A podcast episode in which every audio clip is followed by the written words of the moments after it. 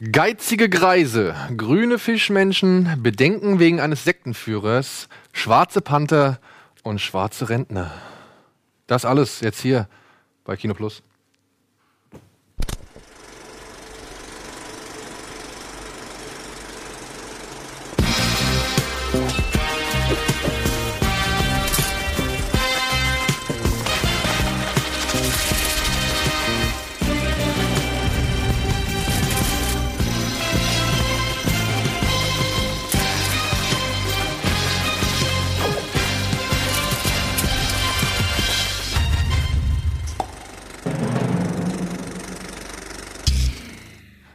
Meine Damen und Herren, herzlich willkommen bei Kino Plus, der Sendung, bei dem immer alles funktioniert, bei der immer alles funktioniert. Wo alles sitzt, wie es sollte. Es war sehr lustig. Genau in dem Moment, wo das Intro losgeht, krachen beide Poster runter. Ach, fuck. Och, Daniel, Mann. Ja, lass was soll ich einfach- jetzt Dann lass ihn schief hängen, das hat ja auch ein bisschen Charme. Jetzt lass ihn doch einfach.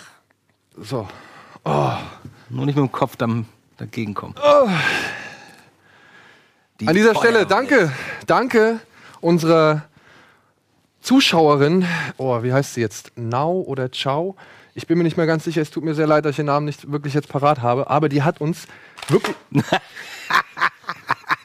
Wieder perfekt getimt. Red weiter.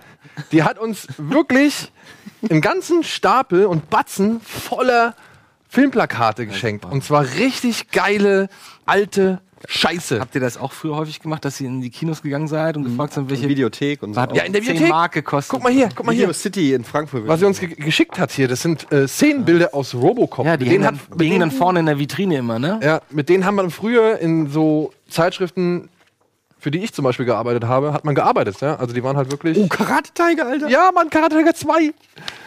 Nee, das Oh nee, das ist der dritte, das ist der dritte. Aber hier noch viel geiler. ey. Also guck mal, was ich hier habe. Ich habe ein riesen Plakat. Guck mal, und, und das Pressebuch für Karate Tiger 3. Das ist ja cool. Und es kommt noch geiler. Guck dir das mal an. Oh, das ist mega. Oh, guck mal. Fuddy und, und Junior. Fuddy und Junior, ab 14.09. im Kino. Mega. Und du hast den Namen vergessen. Sehr gut, Daniel. Ja, den finde ich noch raus. Den, den kriege ich jetzt raus. Warte, warte, warte, warte. Also das Karate Tiger nehme ich schon mal. Das, das kannst du gerne haben. Hier gibt es auch noch Szenenbilder zu Karate Tiger. Und was sie auch noch mit. Und hier, oh, hier, das, Das ist der zweite. das ist der zweite. Ja, der zweite ist aber auch geil. Ja, Mann. Hier mit Cynthia Rothrock. Oh, Cynthia Rothrock auch groß. Guck mal hier. Oh, wie schlecht. Gelb auf Gelb. Alter, geil, ne? Was ist das denn? Wer hat das denn gemacht? Gelb auf gelbem Grund. So, warte, ich krieg den Namen raus. Aber was sie uns auch mitgeschickt hat. Wo habe ich die Dinge? Hier. Guck mal. Das ist geil. Das sind Freigabebescheinigungen der, S äh, der FSK. Oh, wie cool. Das ist ja derbe. Sowas habe ich ja noch nie gesehen. So, warte, ich finde Äh, den Namen halt es mal- raus. Ich halte es mal vor Andys Kopf, damit man das sieht. Weil dieser Schlag von ihm, der hätte ja niemals getroffen. den muss man gar nicht abwehren. Der, der ist ja schon fertig, der Schlag. 20 Zentimeter vom Gesicht. Also wenn, wenn wir das hier aufteilen, ich hätte gern diese Feuerwalze Freigabebescheinigung. Mega, mega. Also in unserem Forum heißt sie Ran Ran. Und äh, ich weiß, ich habe mit der jungen Dame auf der auf dem Seriencamp oder beim Seriencamp in München gesprochen. Da hatte sie schon gesagt, sie hatte so viele Filmplakate, die sie uns gerne mal zukommen lassen wollte. Das kann man leider auch wieder nicht sehen. Aber der Gesichtsausdruck, könnt ihr da noch ranzoomen? Nee, ne? Nee, nee. Der Gesichtsausdruck, es ist so toll. Ja, ey, liebe Ranran, vielen, vielen Dank für äh, diese auf jeden Fall großartige Geschenkbox. Das gibt's jetzt auch gar nicht mehr. So, oder gibt es noch, dass so Nee, nee. Ausschnitte von Filmen nee, äh, am Kino hängen mit Bildern? Ja, hin und wieder noch das ein oder andere einmal kleine. FSK, das FSK-Ticket. Das ist geil. Vor allem, weil hier noch, das ist der einzige ab 16. Raging Thunder. Ach so, das ist äh, Karate Tiger 2, ja. Ich- Karate Tiger ist ja so eine große, heißt Firewalker im Original, das wusste ich. so ein großer Schwindel, dass sie halt irgendwie zigtausend Filme genommen haben und haben sie hier in Deutschland halt Karate Tiger betitelt. Moment mal, Moment mal. Firewalker, hieß er in dem Film auch Walker? Nee. Walker, Texas Ranger? Er war das so die ganze Zeit nur Feuerwalze, glaube ich, selbst genannt, oder? Er war die dann ist er Feuerwalze. Firewalker wahrscheinlich im Original. Ja, wahrscheinlich. Feuer, Feuergeher. Skywalker, Firewalker. Ja. Und damit herzlich willkommen zu Kino Plus, der Sendung, in der alles hält und alles sitzt, aber in der auf jeden Fall schöne Bilder hängen. Und das andere hängt jetzt auch schief. Ey. Ja, lass es kommen. Das ist Teil des Ganzen. Ja. Vielen Dank. Das ist echt cool, ey. Ja. Also wenn das hier echt ist, sieht mir ziemlich echt aus. Hieß sie Now oder hieß sie Ciao? Ich weiß es nicht mehr. Scheiße, egal. Schenk hier Niau. Welcher Film anfangen? Niau. So, und du Andi, hast auch äh, ein Geschenk bekommen. Dingens hier, ähm, halt. Welcher Film fängt denn so an, wo, wo der eine, wo sie im Gespräch sind und einer von denen, ah, Cheng Tiao, Cheng Tiao, wo er nach einem Namen sucht. Anfang von äh, Reservoir Dogs, ja. Okay, danke. Sie reden alle über Madonna und der Dicke, der Chef, sagt immer, Ach so, überlegt die ja, ganze ja, Zeit ja, den ja, Namen. ja, ja, Ciao, ja. Mao. Aber ich glaube, das ist, naja, egal. Oh, ist das Hier, für mich? Das ist für dich an Ja, ja. Andi Bade Kino Plus Dude. Oh, das ist ja nett. Da gibt's Ja. ja. mal die Schere. Hier ist eine Schere. So, Freunde, Da bin ich mal gespannt. was habt ihr als letztes gesehen? Oh, da muss ich. Ich habe viel geguckt. Ich weiß, du hast Sugarland Express gesehen. Ja, weil Ja, ich hast habe ja, du? ich hab ja Sturm, sturmfrei gehabt und dann bin ich ein bisschen dazugekommen. Äh, Hast du den von mir, von meiner Lima? habe ich, von- hab ich von, von dir geguckt. Sehr schön, hat's ja funktioniert. Ähm, genau, Sugarland Express, der zweite Spielfilm von Steven Spielberg. Den kannte ich auch noch nicht. Nee? Ist mir dann aufgefallen. Ich dachte, ich kannte den nicht, weil oft guckt man ja auch irgendwie als Kind mal was und so. Und äh, fand ich gut. Also ich fand ihn vor allem beeindruckend visuell, weil man heutzutage als, als Connoisseur ähm, natürlich fallen einem dann auch so Sachen auf, wie Kamerafahrten und so ein Kram, Ja, Übergänge. Das konnte, das konnte der immer. Und das war schon beeindruckend, wie, wie er da schon richtig krasse äh, Sachen da einfach eingebaut hat. Ähm, jetzt der Film selbst hat mich jetzt nicht, muss ich ganz ehrlich sagen, der war, hat sich schon ein bisschen gezogen und hat, hat ein paar nette Szenen. Goldie Horn ist super so, aber also ich habe es auch auf Letterboxd in meinem Review geschrieben. Also wenn man da zum Beispiel dann guck mal danach Blues Brothers und das ist halt schon nochmal eine andere Liga, finde ich, an, an Entertainment. Ja, gut, Entertainment, ne? Aber Blues Brothers ist eine Blues ist ja eine eigentlich eher Geschichte, eine Komödie. ne? So, ja, aber ist schon vergleichbar, so Roadtrip-mäßig und, und, und Verfolgungsjagd mit Polizei und Massenkarambulagen und so. Da gibt es schon so ein paar Elemente, die so. Ich sag jetzt nicht, dass es Aber ist exakt es- der gleiche Film ist. Das so, aber, ist das eher so Bonnie und Clyde? oder ja. so? Aber so, so aber, aber ich nicht so wirklich nicht ernst. Ich hab Der ist so, der, der, ich, der, ich habe den Ton nicht so ganz verstanden. Er war nicht wirklich lustig, aber er war auch nicht wirklich ernst. Wenn ich es richtig in Erinnerung habe, geht es doch darum, dass sie da um das Sorgerecht für ein Kind kämpfen oder sowas auch, ne? Naja, er, sie befreit ihn im Prinzip aus der Psychiatrie äh, und er und, und, und dann nehmen sie einen Kopf ähm, Das geil. als Geisel und ähm, haben dann quasi die ganze Polizeiforce hinter sich, aber solange die halt den Kopf im Auto sitzen haben, können die nichts machen. Freunden die sich noch an? Und dann freunden die sich aber mit dem Ah. Kopf halt an so. Und es basiert auch auf einer wahren Begebenheit wohl, wobei sich Spielberg da wohl relativ viel äh, künstlerische Freiheit. Jetzt aber will ich immer. What, what, what? Die Tarantino-Kollektion. Das weil haben wir wir nämlich geredet. Weil wir darüber geredet haben, dass es da diese tollen Making-ofs und Oh, du hast jetzt die drei. Ui, sehr gut, Alter. Sehr gut. Das Da- ist sehr Da ist schön. Full Tilt Boogie drauf. Da ist Full Tilt Boogie drauf. Und du hast, oh, was ey, ist da drauf? Diese, die Doku von äh, Ah, ja. vom Dustle Da Dawn. Ah, cool. Verdammt, ey, und du hast da jetzt noch Dings dabei, Jackie Brown, ne? Ja. Äh, Jackie Brown, From Dust und äh, Ja, Pulp. verdammt. Jackie Brown ist der einzige aus der Sammlung da, der aus der Reihe, der mir noch fehlt. Sehr schön, vielen, vielen Dank. Sehr Ähm, freundlich. Von wem kommt denn das hier? Hab ich irgendwas übersehen? Wollte ich das sagen? Nee, hat, hat einfach irgendwer. Da stand irgendwas auf dem Ding, oder? Nee, steht nur Empfänger, Dude, Auch kein Zettel oder Brief dabei? Nibade. Oh, warte mal, das habe ich zerrissen. Aufgegeben bei. Nee, kein Zettel, kein Brief dabei. Absender. Österreich, Deutsche Post, Auslangsstelle. Hat jemand aufgegeben scheinbar. Also, lieber Österreicher oder Österreicherin, ähm, das freut mich sehr, weil ich bin sehr gespannt auf das, ähm, auf das Making-of, von dem ihr so geträumt hattet. Also zurück zu mir. ähm, Sehr schön. ich habe äh, dann noch Under the Skin geguckt, Und das verstehe ich leider gar nicht.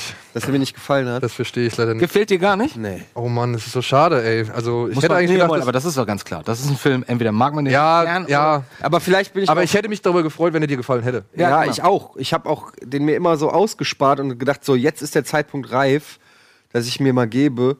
Und ähm, aber ich dachte einfach nur, was ist das für weirde Scheiße.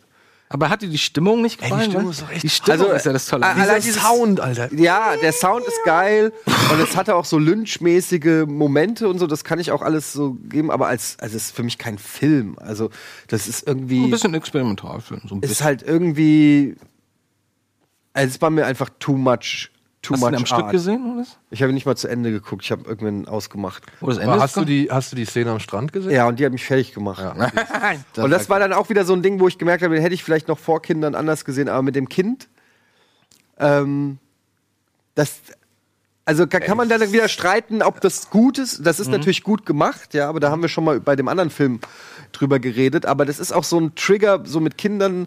Ähm, da gibt's halt so eine Szene, ähm, der Film ist ja alt, deshalb kann man da schon jetzt, finde ich, drüber sprechen. Ähm, wo halt äh, sie irgendwie an einem Strand ist, irgendwo in Schottland und da mit irgendeinem Typen flirtet. Sie ist ein Alien, die, die eigentlich nur. das weiß man noch nicht zu dem Zeitpunkt, dass sie ein Alien ist. wird das. Na doch. Also ich eigentlich schon. nicht. Sie geht schon vorher in dieses Haus. Ja, aber da weißt du nicht, da fragst dich nur, was zur Hölle passiert Ja hier. gut, aber sie macht ja immer das Gleiche, Leute umbringen. Wie auch immer. Also ich höre gerade zum ersten Mal das. Okay. Vielleicht war das auch nur meine Theorie.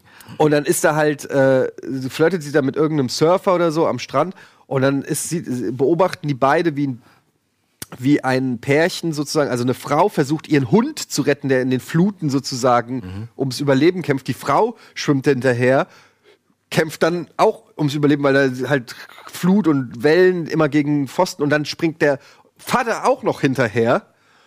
Und die lassen das Kind quasi ähm, am Strand, so ein kleines zweijähriges, dreijähriger Junge da am Strand sitzen, der heult. Und dann der Surfer, mit dem Scarlett Johansson flirtet, will dann da reinspringen und den Vater wenigstens noch retten. Ähm, kommt dann, schafft er aber natürlich auch nicht, kommt dann aber, bringt sich noch selbst in Sicherheit und kommt völlig erschöpft da quasi, rettet sich an Land und dann kommt sie halt hin und haut ihn noch mit dem Stein kaputt. So. Und dann sitzt dieses Kind alleine, hat quasi gerade Mama und Papa und Hund verloren und schreit da am Strand und dann ähm, ist halt irgendwie Schnitt und es ist Nacht und dann kommt dieser komische Typ, den, der, mit dem sie da irgendwie dauernd abhängt, ihr Alienbruder oder was auch immer, geht so hin und da sitzt das Kind quasi neben der Leiche des Vaters auf dem, äh, auf dem kalten Steinstrand, heult offensichtlich seit zwölf Stunden straight durch und der Typ geht hin und nimmt, glaube ich, den Rucksack oder die Klamotten oder irgendwas von dem Surfer, den sie umgebracht haben, und geht wieder und lässt das Kind halt da so liegen und dann ist die Szene fertig. Und dann stehst du erstmal so da und denkst dir erstmal so, okay, jetzt fickt euch einfach mal alle. jetzt war er, also wirklich, da habe ich, das hat so viel negative Emotionen in mir ausgelöst, das hat mich richtig mitgenommen. Und dann geht der Film aber in dieser Stimmungslage halt weiter und dann habe ich halt irgendwann auch, habe ich das Handtuch geworfen, habe gesagt so, Aber die ist nicht zum reinen Schock-Selbstzweck. Ne? Die Szene dient schon der Figur von Scarlett Johan Johansson. ja, dass Also- sie halt keine Emotionen hat. Genau. Beziehungsweise es kommt halt noch später ja, das hast du glaube ich dann noch nicht gesehen, aber es kommt halt später noch was anderes. Also das, das wandelt sich ja auch bei ihr so. Ja, ich meine, ich kann wirklich verstehen, das ist ein Hop oder Top. Und dann gehen da Leute da rein und dann siehst du da dauernd irgendwelche Typen mit ihrem erigierten Penis, die irgendwie, äh, das fand ich auch schon alles so ein bisschen weird. Das ich gar nicht. Doch, doch, das ist, äh, ist Doch, so. doch. Erigiert, wohlgemerkt, erigiert, die dann alle da irgendwie, irgendwie auf sie zulaufen, während sie sich so langsam auszieht und die laufen so Das ist in dieser, in dieser komischen schwarzen Ja, Welt. dieser da, schwarzen Welt. dann alle im Boden versinken. und dann versinken sie im Boden und werden zu oh, heutigen. Ja, das, äh, sorry, ich kann es verstehen. Es gibt auch immer wieder so, das ist so Winding Refn mäßig und und und Lynch mäßig. Es gibt immer auch mal so Sachen, die catchen mich. Also da gibt's dann Sachen, wo ich sag, ja, da komme ich mit der Kunst klar und irgendwie so. Und da war es halt jetzt mal ein Fall, wo ich, wo es mich einfach nicht abgeholt hat in irgendeiner okay, Form. ja, so. Bist ja auch nicht. Aber wie gesagt, ist halt schade, weil ich, ich fand Ist ja den- auch ganz klar, dass ich find so ein echt Film geil, Weil ich hatte keine Lust auf den Film. Hab den irgendwann mal aus purer Langeweile mir angeguckt und dann, es gibt so Filme, und unter anderem auch den, über den wir gleich noch sprechen werden. Das, und das finde ich immer sehr angenehm, wenn es so fünf Minuten dauert und dann, dann hat, hat der Film dich. Ja. So, dann musst du weiter gucken. Und das gibt's häufig, häufig, äh, heute leider sehr selten. Und bei dem war das bei mir zumindest äh, auch der Fall. Weil ich Ja. dachte, hä, was ist denn das? Du erstmal musst die ganze Geschichte ja, Geschichte ja entschlüsseln und dann fällt dir halt darüber auf, wie seltsam diese Stimmung ist, wie komisch die Musik, die Einstellung, wie die alle handeln und ähm, was, was passiert mit den Typen da, die sie jetzt da irgendwie aufreißt oder abschleppt, keine Ahnung. Ähm, also ich fand das sehr, ich weiß nicht, ob ich mir nochmal angucken würde, aber ich habe ihn definitiv in meine Favorites, in meinen Favorites-Folder geschmissen, damals. So, dass er in meinen Lieblingsfilm den- drin ist. Als sie von der DVD gerippt Als ich ihn von meiner gekauften DVD gerippt habe, ganz genau. und äh, nach seinem Lachflash bei Requiem for a Dream.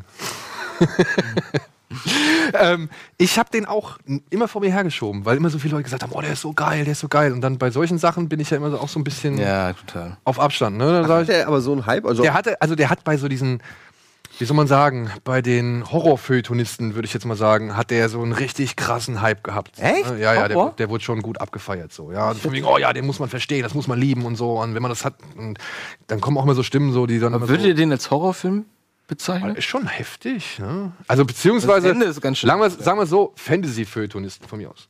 Fantasy Arthouse Horror. Ja, genau. Sowas in der Richtung. Und äh, was ich da nicht schon alles für, sag ich mal, Interpretationen und so gelesen hatte. Und dann habe ich mir gedacht, nee, nee, komm. Du Da wartest du mal, bis dir Aber bis das alles also so weit weg von einem Terrence Malik-Film war der jetzt nicht, nur äh, mit einer düsteren Story, aber so von der Art und Weise, wie der einfach ewig lange Szenen, wo einfach nur Wind weht und, und weite Einstellungen und nichts sagen, ohne Plot, ohne Dialog.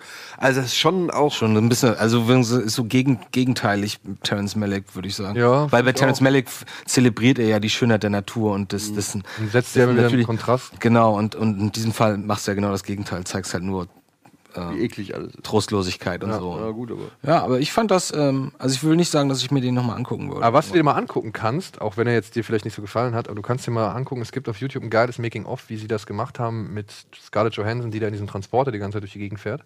Dass man halt die Kameras aus den verschiedenen auf- auf- auf Perspektiven. der Durchs- Das habe ich mich auch gefragt. Da gibt es eine Szene, wo sie ja quasi, wo gerade Fußballfans aus ähm, von einem Spiel nach Hause gehen oder so. Und sie ist da so mittendrin und das sah so authentisch aus.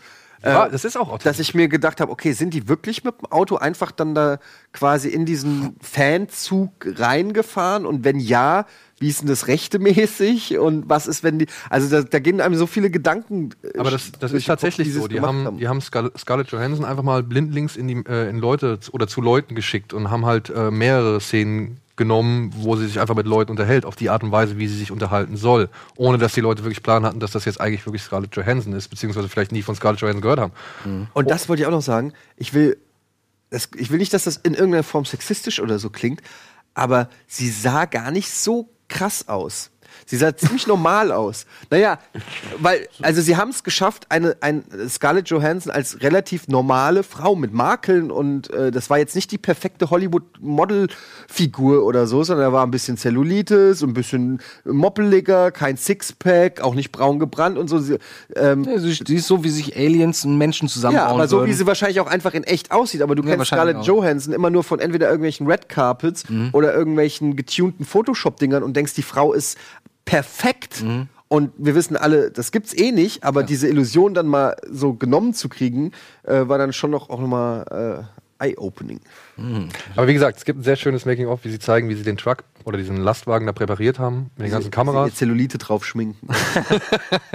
Und halt, wie sie halt wirklich einfach zu unbedarften Leuten hinfährt und mit denen ein Gespräch anfängt. ja, ja, das fand ich auch ganz gut. Stimmt, das habe ich ganz vergessen. Und das sind halt wirklich echte Gespräche, die sie da teilweise eingebaut haben, halt, die halt nicht irgendwie Ja. geskriptet waren Das oder. wirkt so, so wirkt's auch. Das wirkt schon. ja, das ist halt Jonathan Glazer, der hat halt so schöne Ideen. Der hat ja vorher auch, ähm, Musikvideos. der hat ganz viele Musikvideos gemacht, aber dann hat er irgendwann angefangen. Oh, der hat auch einen Filme, coolen Film einen meiner Lieblingsfilme hat er gemacht äh, mit dem Gangster auf, auf Mallorca. Sexy Beast? Ja, Sexy Beast, den mag ich ja so gern. Den mag ich ja so gern. Ja, der ist auch schon cool. Oh, Schon cool. Okay, ich glaube, wir müssen erstmal in die Werbung gehen, aber danach Ja. müssen wir noch mal über einen Film sprechen, glaube ich. Ne? Ja, wir gehen erstmal in die Werbung und dann sprechen wir über einen Film und ich hänge derweil mal das Bild hier richtig auf.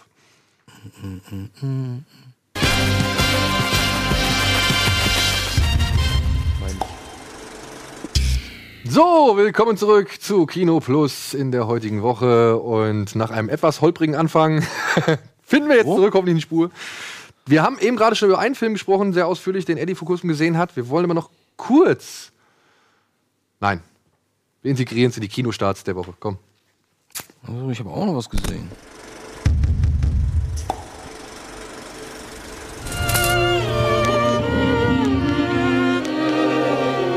When he looks at me, he doesn't know how I am incomplete. He sees me as I am.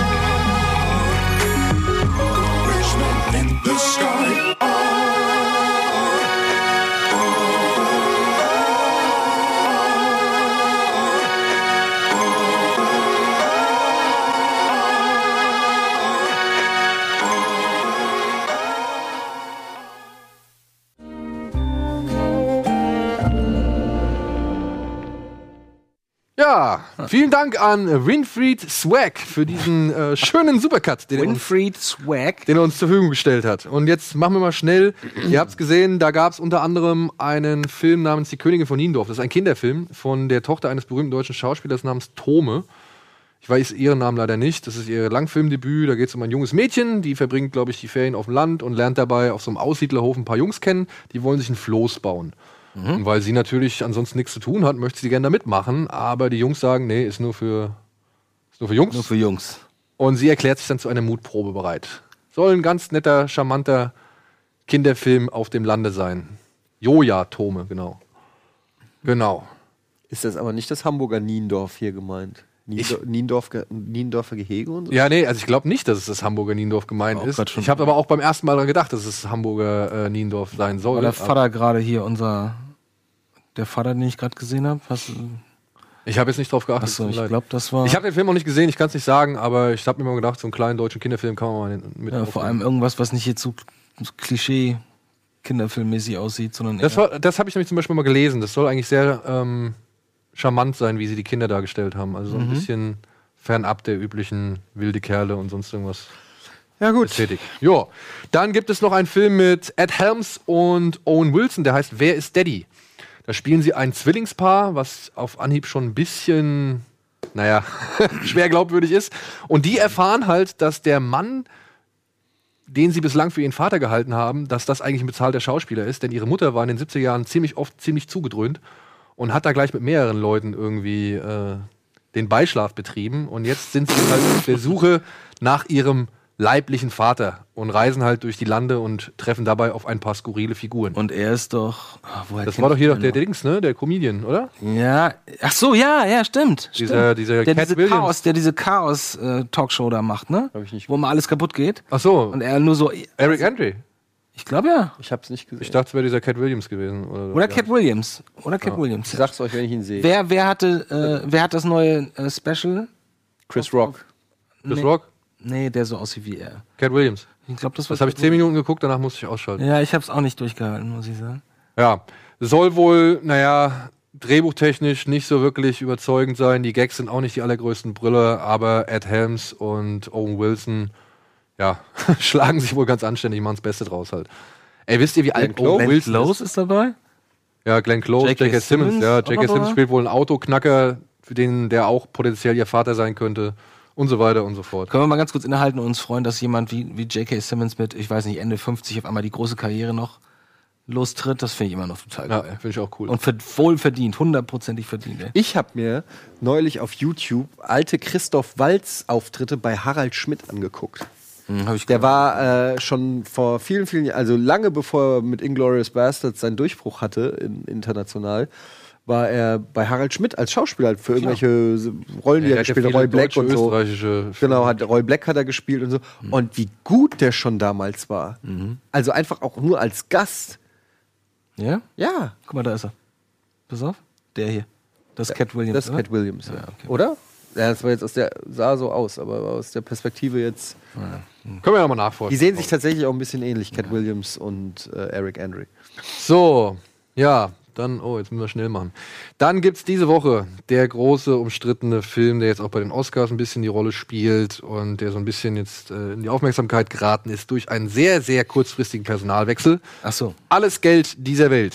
Oder nee, alles Geld der Welt. Money in the World. Äh, der neue Film von Ridley Scott, der jetzt vor allem aufgrund der Tatsache, dass kurzfristig Christopher Plummer gegen Kevin Spacey ausgetauscht wurde Umgekehrt. umgekehrt, Kevin Spacey gegen Christopher Plummer ausgetauscht wurde, ähm, mehr in den Schlagzeilen. Und ja, es geht aber eigentlich um eine ziemlich interessante Geschichte, die ich gar nicht so auf dem Schirm hatte. Es geht um einen Mann namens John Paul Getty, der Dritte. Der wird in Italien, wo er lebt, entführt.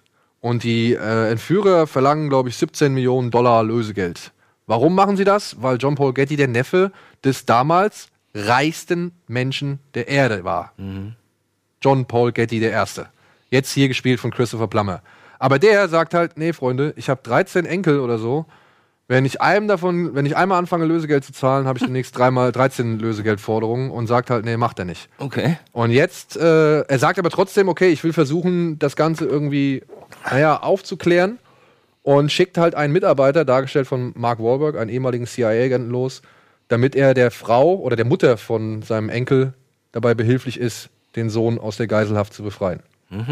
Klingt spannend. Ist. Ja, Scott hat sich aber ein paar Freiheiten genommen. Hast, du hast den gesehen. Ich habe den gesehen, ja. Was mich mal interessieren würde, hat man angemerkt dem Film, also hat man dem Film angemerkt, dass Kevin Spacey, ich sag mal so, wie, wie den, den rausgeschnittenen Schnurrbart von, von Superman, hat man das gemerkt, dass die Leute nicht in Szenen, wenn Mark Wahlberg redet, dass er nicht mit Christopher Plummer red, geredet hat, sondern mit Kevin Spacey. Hast, hast du das gemerkt? Ist dir Nein. das aufgefallen? Nein, das ist natürlich eine, sag ich mal, neue Spannung, die der Film generiert. Dass man natürlich am Anfang, ja, ich war halt, ich denke mal, wie, wie 10 an- 10.000 andere Leute, bin ich am Anfang erstmal rangegangen, okay, jetzt will ich mal gucken, Ja, ob ja. sich das alles irgendwie da richtig entspannt einfügt. So, ja. Und man muss aber mal wirklich Scott da den Respekt zollen. Nein. Es gibt eine Szene, da sieht man einen Rückblick von dem alten John Paul Getty, wie er, glaube ich, in Saudi-Arabien ist. Weil der Typ hat damals in Saudi-Arabien die, Ölquelle, die Ölfelder erschlossen und hat den Saudis halt Geld angeboten, damit er das Benzin oder das Öl halt in die westliche Welt transportiert. Und es gibt so einen Rückblick. Und da sage ich, okay, da hat man es so ein bisschen gemerkt, weil ich glaube, da steht Christopher Plummer vor einem Greenscreen von Saudi-Arabien. Mhm, okay. Und ich denke mal, da sind sie nicht wie am Anfang oder wie beim ersten Mal noch hingefahren, um da so eine Szene zu drehen. Dazu musst du wissen, hatten sie auch nicht die Zeit, denn die haben das ja, glaube ich, innerhalb von sieben oder acht Tagen Genau. komplett seinen Part neu gedreht. Gedreht am Tag, geschnitten in der Nacht. Und ich glaube zwei? Wochen, ich glaube zwei Wochen vor Release sogar. Aber wie geht das denn mit all den verschiedenen Szenen, wo der mit irgendwelchen Leuten interagiert? Die musste ja dann alle immer muss aufgeschlüsselt rankarren werden. und Ja. so. Und das ist, und das ist wieder eine Stärke, die ich dem Film zugute heißen äh, möchte. Denn John Paul Getty kommt gar nicht so viel vor. Ich sag mal, der nimmt ungefähr ein Drittel von dem Film ein.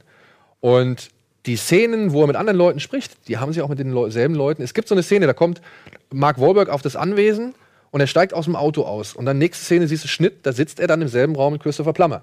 Und ich denke nur so, hat er den Anzug eben angehabt? Und ja, er hat den Anzug angehabt. Und er sitzt da wirklich da in diesem Raum mit Christopher Plummer. Entweder sie haben es wirklich sehr geschickt verschnitten oder sie haben es halt wirklich nochmal mit ihm neu gedreht. So. Aber du merkst es nicht. Ja, die ganzen Requisite haben sie ja noch. Genau. Aber was ich ehrlich gesagt jetzt, ich kannte die Geschichte jetzt zu Detail nicht, aber was ich daran spannend oder interessant finde, ist, dass Christopher Plummer für mich eigentlich mehr da reinpasst. Allein schon alterstechnisch. der passt auch viel besser da also ich rein. kann so Kevin, wie alt ist Kevin Spacey? Ende 50? Ja. Maximal, oder? Ja. Ich meine, der ist ja noch nicht so alt. Und Plummer ist 88. oder? Ja, und ich meine, das ist so, soll so ein Öl, äh, Öl, Aber hatten sie den Kevin Spacey, hatten sie, glaube ich, alt geschminkt. Oder? Genau, Ja, da- ah, ja, alt stimmt, stimmt. Es gibt ja auch schon, Ja. Mhm. es gibt Bilder im Netz, wie er alt geschminkt aussieht. Und das sieht nicht gut aus. sieht auch bis heute. Das ist etwas, was sie bis heute nicht können. ne? Und ich muss echt sagen, das Ich sag war, glaube ich, ich meine, auch wenn es eine, sage ich mal, ich glaube eher businessorientierte Entscheidung war, anstatt eine Klar. konsequente Entscheidung, Ja. ähm, muss ich sagen, das war die richtige Entscheidung, weil Plummer macht das wirklich sehr gut. 58 ist Kevin Ja, Spacey. Plummer legt das Ganze so ein bisschen als Mischung aus Mr. Burns und Citizen Kane an. Mm. Ja, was mal ein bisschen fremdartig wirkt, also ein bisschen fremd von der Welt, aber nichtsdestotrotz macht er es gut. Mhm. Ja, und es ist auch wirklich krass, dass, obwohl der gar nicht so viel in diesem Film auftaucht, dass seine Präsenz, so, weißt du, also sein Schatten schwebt über allem. Mhm. Ja, also auch wenn du halt siehst, was mit dem Jungen passiert oder auch wenn du siehst, was die Mutter halt unternimmt und so weiter und so fort. Es ist echt erstaunlich, wie sehr der, die Figur des John Paul Getty, wie sehr der halt in diesen Film da irgendwie mit rein sich Das wäre Kevin Fasert, Spacey sagen wir so. gewesen. ah, habe ich doch schon mal gesehen. Fand ich auch nicht so gut. Hier, ich halte mal vor dein Gesicht. Ah, ja, aber richtig toll, richtig, richtig überzeugend. toll da hätten es sie hätten auch Bruno ganz nehmen können, ehrlich gesagt. Genau. Dann hätten sie auch Bruno ganz nehmen können. man muss aber leider sagen, der Film ist doch sehr lang. Und dafür, dass er da irgendwie so halbwegs ein Thriller sein will, ah, kommt da nicht so wirklich die Ich Spannung. sag ja, ich werde nicht müde, es zu sagen, aber Ridley Scott bräuchte mal eine Pause. Aber- ich habe nur das Gefühl, dass er Schiss davor hat, eine Pause. Ich meine, der arbeitet ja durch, ne? Der arbeitet irgendwie 100 Stunden in der Woche und der macht äh, Film nach Film nach Film nach Film nach Film. Und ich kann mir vorstellen, wenn der jetzt eine Pause macht, dann stirbt er einfach. Ich meine, der ist 89, ne? Echt? Ja, der ist ja auch schon echt alt, ja. Oder? Ist er 9? Nee, Moment, nee, nee, nee. Nee. über 70 auf jeden Fall. Moment, dann ist er 8, 79 oder so. 80. 80, 80, okay. ja. Gut, 80, da gehen andere Leute schon Ja. sich schon einwälzen. Also wie gesagt, ich finde ihn leider nicht so spannend, wie er Schade. sein könnte. Ich finde ihn auch nicht emotional unbedingt so packend, was meiner Ansicht nach, und das ist aber auch nur mein Eindruck, an Michelle Williams liegt, weil irgendwie, finde ich, transportiert die das alles nicht so rüber. Und Mark Wahlberg, ja, ist eher so der, der, der Handlanger, der Spielball, der muss eine cool, relativ coole Rolle spielen, das macht er ganz souverän. Stärkster Aktivposten für mich ist auf jeden Fall Christopher Plummer so, ja. Aber Oscar-Nominierung verdient. ich würde sagen, kann man, kann man geben. Kann man geben. Ja. Ähm, ist für mich auf jeden Fall aber nicht die stärkste Leistung, ganz, ganz klar. Und ansonsten muss ich aber auch sagen, finde ich, ist es mit einer der besten Scott-Filme in letzter Zeit. So. Nach Exodus, schwer. Nach Covenant und so weiter. Sagt nichts aus. Sagt nicht viel aus, aber nichtsdestotrotz war das der Scott-Film, wo ich sage, klar, super, souverän gemacht, routiniert gemacht, sieht alles gut aus, alles schick. Es gibt ein bisschen Spannung, erlaubt sich ein paar Freiheiten, aber so der ganz große, weltbewegende Film ist es auf jeden Fall nicht. Ich muss gerade mal gucken, wann, also was Ridley Scott eigentlich so So, Zeit und dann haben wir noch einen Film, The Shape of Water. Das ist korrekt. Da Ja. wollten wir jetzt drüber reden oder später? Da reden wir jetzt noch schnell drüber. Ähm, das können wir schnell abhaken, denn ich finde diesen Film toll. Auch wenn ich um seine, sag ich mal, Fehler weiß. Also er ich hat habe mir ein paar sel- sel- seltsame, ich habe mir beim Gucken, habe ich mir ein paar Notizen Notizen gemacht. Ja. Also, Ich habe ähm, ihn noch nicht gesehen. Ich bitte euch, so. also und Ja. ich glaube, es geht vielen Leuten so, die haben ihn noch nicht Gut, gesehen. aber- Vielleicht noch nicht jetzt hier aber die du weißt, Mega-Spoiler raus. aber du weißt, worum es da geht, ne? ich weiß, dass es eine Frau ist, die sich in ein Unterwasserwesen Genau, verliebt. mehr brauchst du auch nicht. Mehr brauchst du auch nicht wissen. Genau. Ja. Ähm, Und das alleine hat dafür schon gesorgt, dass ich eigentlich gar nicht so großes Interesse Nee, ich auch nicht, aber guck den, dir- das ist dieser Film mit der 5 Minuten, äh, mit dem 5 Minuten Prinzip. Weil der fängt so ruhig an und der hat so schöne Musik am Anfang, ähm, so schöne Farben, so schöne Sets und vor allem, was ich sehr gut fand, ist, dass der Film quasi durch die Augen von so einer Putzfrau erzählt wird, die in so einem geheimen, geheimen Secret Labor arbeitet und immer so um drei Ecken, guckt, Tür ist offen, sie guckt rein, sieht auf einmal, dass da irgendein Jetzt Monster macht durch die Story schon mehr Sinn. Ja. Weil, also in meinem Kopf, ich habe so ein, aus welchem Grund auch immer, habe ich halt hier Shyamalans, die Frau aus dem Wasser, Wasser, ja, ja. dauernd im Kopf Mhm. gehabt und habe dauernd irgendwie überlegt, ich, ohne was zu wissen, ich habe noch nicht mal einen Trailer gesehen von Shape of Water, ja, Mhm. habe ich irgendwie in meinem Kopf mir selber eine Story anhand dieser Infofetzen, eine Frau verliebt sich in Unterwasserwesen und in meinem Kopf sah das so abstrus aus, Mhm. dass es irgendwie so ein Typ mit Trident aus dem, äh, aus dem Swimmingpool kommt Nein. und sie dann über die Türschwelle trägt und so. Und ich habe in meinem Kopf gesagt, das will ich nicht sehen. Aber jetzt, wo ich hier die Bilder sehe und höre Labor und so, das macht das alles schon so ein bisschen. Der Ja, ganze es Film ist vor allem halt eine Hommage an Schrecken vom Amazonas, also Creature from the Black und Lagoon. generell an 50er Jahre. Der ganze, Ja. Ja, gut, Soundtrack, dann geht ist, ja doch. der ganze Soundtrack ist 50er Jahre. Mochtest du Amelie? Ja, voll. So, Liebe der, Amelie. der Film ist. Fabelhafte Unterwasserwelt der Amelie. Es ist im Grunde genommen Amelie. Die Musik ist wie Amelie, sie spielt wie Amelie, ähm, die Leichtigkeit der Kamera und Ich liebe Amelie. die Ich Ausstattung, Ich habe doch ein Amelie-Poster bei mir in der Ja, Küche stimmt. hängen. Ja. die Ausstattung ist super, also Ja, auch ja. die Farbgebung und so weiter. Einer meiner Kann Alltime-Fans. man Ich wirklich, find- kann man wirklich echt sich schön. Also wie gesagt, ich finde diesen Film echt toll. Ich kann aber auch verstehen, Step-Tanzen nicht. Warte mal. Step-Tanz fand ich nicht so gut. Ja, das ist egal, das, ist, das sehen Sie einmal im Fernsehen. Äh, und ich schreibe hier immer wieder, was habe ich hier? Schöne, schöne Ruhe, schöne Musik. Irgendwie wie Amelie. Ist das die Musik oder ist das das Color Grading? ich finde nur, es gibt so ein zwei, drei Sachen, zwei, drei kleine Probleme, die dieser Film hat. Zum Beispiel, Die Story und die Schauspieler. nein, die Schauspieler sind toll. Spaß. Die Schauspieler sind toll. Das Problem ist aber, Del Toro beschäftigt sich ein bisschen zu viel und zu oft mit ähm, der Figur von Michael Stuhlbarg, der jetzt ja wirklich in drei Oscar-Filmen mitspielt. Ne? Der spielt in Die Verlegerin mit, in Call Me By Your Name und in Shape of Water. Moment mal, Shape und of ist Water- selbst nicht einmal nominiert. Ne? Das ist halt echt krass. Ist es Ihr Mitbewohner? Nee, das ist der ähm, Wissenschaftler aus dem Labor. Ach, der mit der Brille. Genau, der. Und Michael Shannon. Also Benicio del Toro versucht so diese beiden Figuren ein bisschen auch auszuleuchten. Und das Problem dabei ist, er Michael verpasst, spielt wieder einen Michael Shannon. ja, er verpasst es ein bisschen der Kreatur so ein bisschen mehr Charakter zu verleihen. Also ich finde, die Liebe zwischen den beiden ist ein bisschen behauptet. Oh ja. Oh, Ja, Das finde ich auch. Und das ist so ein bisschen das Problem, an dem man sich stören könnte. Und wo dann halt dieser Film vielleicht bei den Zuschauern so die, die diese Kippe hat, ob man jetzt das mag oder nicht. Aber weißt du was? Da- Das wäre noch schlimmer gewesen, wenn es nicht jeden Morgen in ihrem, ihrem Leben Ja, ja, ja, ja, jeden ja. Morgen die Szene in der Badewanne geben würde. Ja, Dann wäre es. Nee. So, genau. Daniel Schröckert, meine Damen und Herren, war in Los Angeles. Ich war es nicht. Gregor. Daniel Schröckert war schon mal in seinem Leben in Los Angeles, aber das ist eine andere Geschichte. Gregor Katios war in Los Angeles. Los Angeles, the City of Angels, und hat sich dort mit Guillermo del Toro getroffen. mit Michael Stuhlbarg, Mit Michael Stuhlbarg, mit Michael Shannon, mit Michael Shannon, mit, Doug Michael Jones. Jackson. Doug Jones ist übrigens hier der, der Ape Sapien und Pan aus Pans Labyrinth. Ja, und wer der spielt wieder den Wie heißt sie? äh, Sadie Hawkins. Mit die haben wir, glaube ich, auch im Interview. Und was Gregor in Los Angeles erlebt hat, Das am. Set von Shape of Water, das sehen wir jetzt. Und danach gibt's Werbung und dann melden wir uns zurück. Wahnsinn. this will be probably a difficult, difficult question for you, but do you have a favorite movie monster of all time? Well, yes. No, it's easy. Actually, is the Frankenstein creature. Second, creature from Black Lagoon. So easy. Third, uh, it needs to be the alien, the xenomorph by Giger. Yeah. It's great. They even got the top three. Uh, I, I do. Uh, uh, my, one, the first movie monster I ever saw was Boris Karloff playing the Mummy in, in uh, that classic old tale. I, he was, what he channeled with his eyes alone was, was enough to haunt me for my lifetime. Um, I like Dracula, Count Dracula, the original. Um, I, I, I, I like actually the character in the in the novel even better than the, than the movie. But uh, I, I liked him. He was so odd. He was just so odd, and uh, I was amazed that I was the only one. You were the only one that could figure out that this guy was not somebody you want to hang around with, because everybody in the movie was like, "Oh, he's so charming." well, I don't know, but I, I just thought it was so strange and lovely. movie monster of all time. Um, it's going to be crazy, but I don't even know its name. Uh, I I don't actually two. I love from Pan's Labyrinth, the creature with the eyes that when he oh you know he did this and that's how he could see the eye hand thing. I don't know what that is, but I'd never seen it before. And probably King Kong.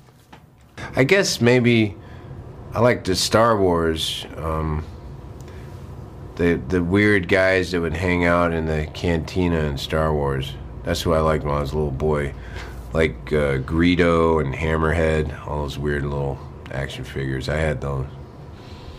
It's a good choice. It's a good choice. Um, I've read that uh, Guillermo wrote a biography for each character, and he put in a secret that the actors weren't allowed to tell. So, I, of course, I won't ask you to reveal the secret. But how helpful was it in creating your character? Well, it's interesting because I always do the same thing. You you have to write a biography because if you don't know the world uh, that the the character lived in, then because our responses are different.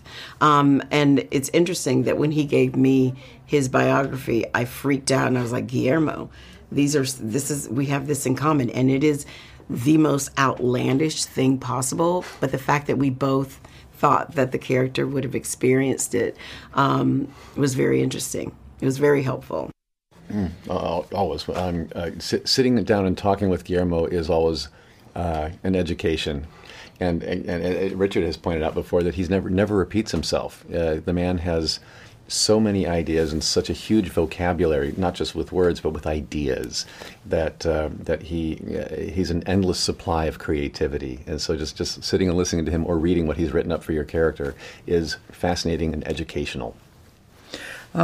You know, it's interesting. I, I look for clues um, in the script. I think that's where they all are. And sometimes, if a backstory is, if you rely too much on something like that, for me as an actor, that's all. I you kind of stop looking for things because you think you've got it all figured out.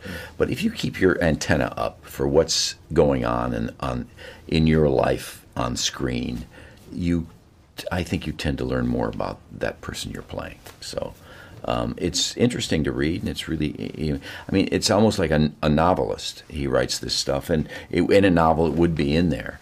But if it's if it's not on the page, for me, it's hard to kind of incorporate it. Oh, it's very helpful. I'd never had a director do that before. Um, it's very it's very touching actually. They would put that much work into it. Um, uh, it and it's very helpful to know where where he's coming from, particularly with a character like Strickland. Uh, you want to know how how did he wind up this way? Yeah. Well, it's interesting because I always do the same thing. You you have to write a biography because if you don't know the world uh, that the the character lived in, then because our responses are different. Um, and it's interesting that when he gave me his biography, I freaked out and I was like, Guillermo, these are this is we have this in common, and it is the most outlandish thing possible. But the fact that we both thought that the character would have experienced it um, was very interesting. It was very helpful. Uh, always. Um, uh, sit, sitting down and talking with Guillermo is always uh, an education. And, and, and Richard has pointed out before that he's never never repeats himself. Uh, the man has so many ideas and such a huge vocabulary, not just with words but with ideas, that uh, that he uh, he's an endless supply of creativity. And so just just sitting and listening to him or reading what he's written up for your character is fascinating and educational. You know, it's interesting. I, I look for clues um, in the script. I think that's where they all are. And sometimes, if a backstory is, if you rely too much on something like that, for me as an actor, that's all. I you kind of stop looking for things because you think you've got it all figured out.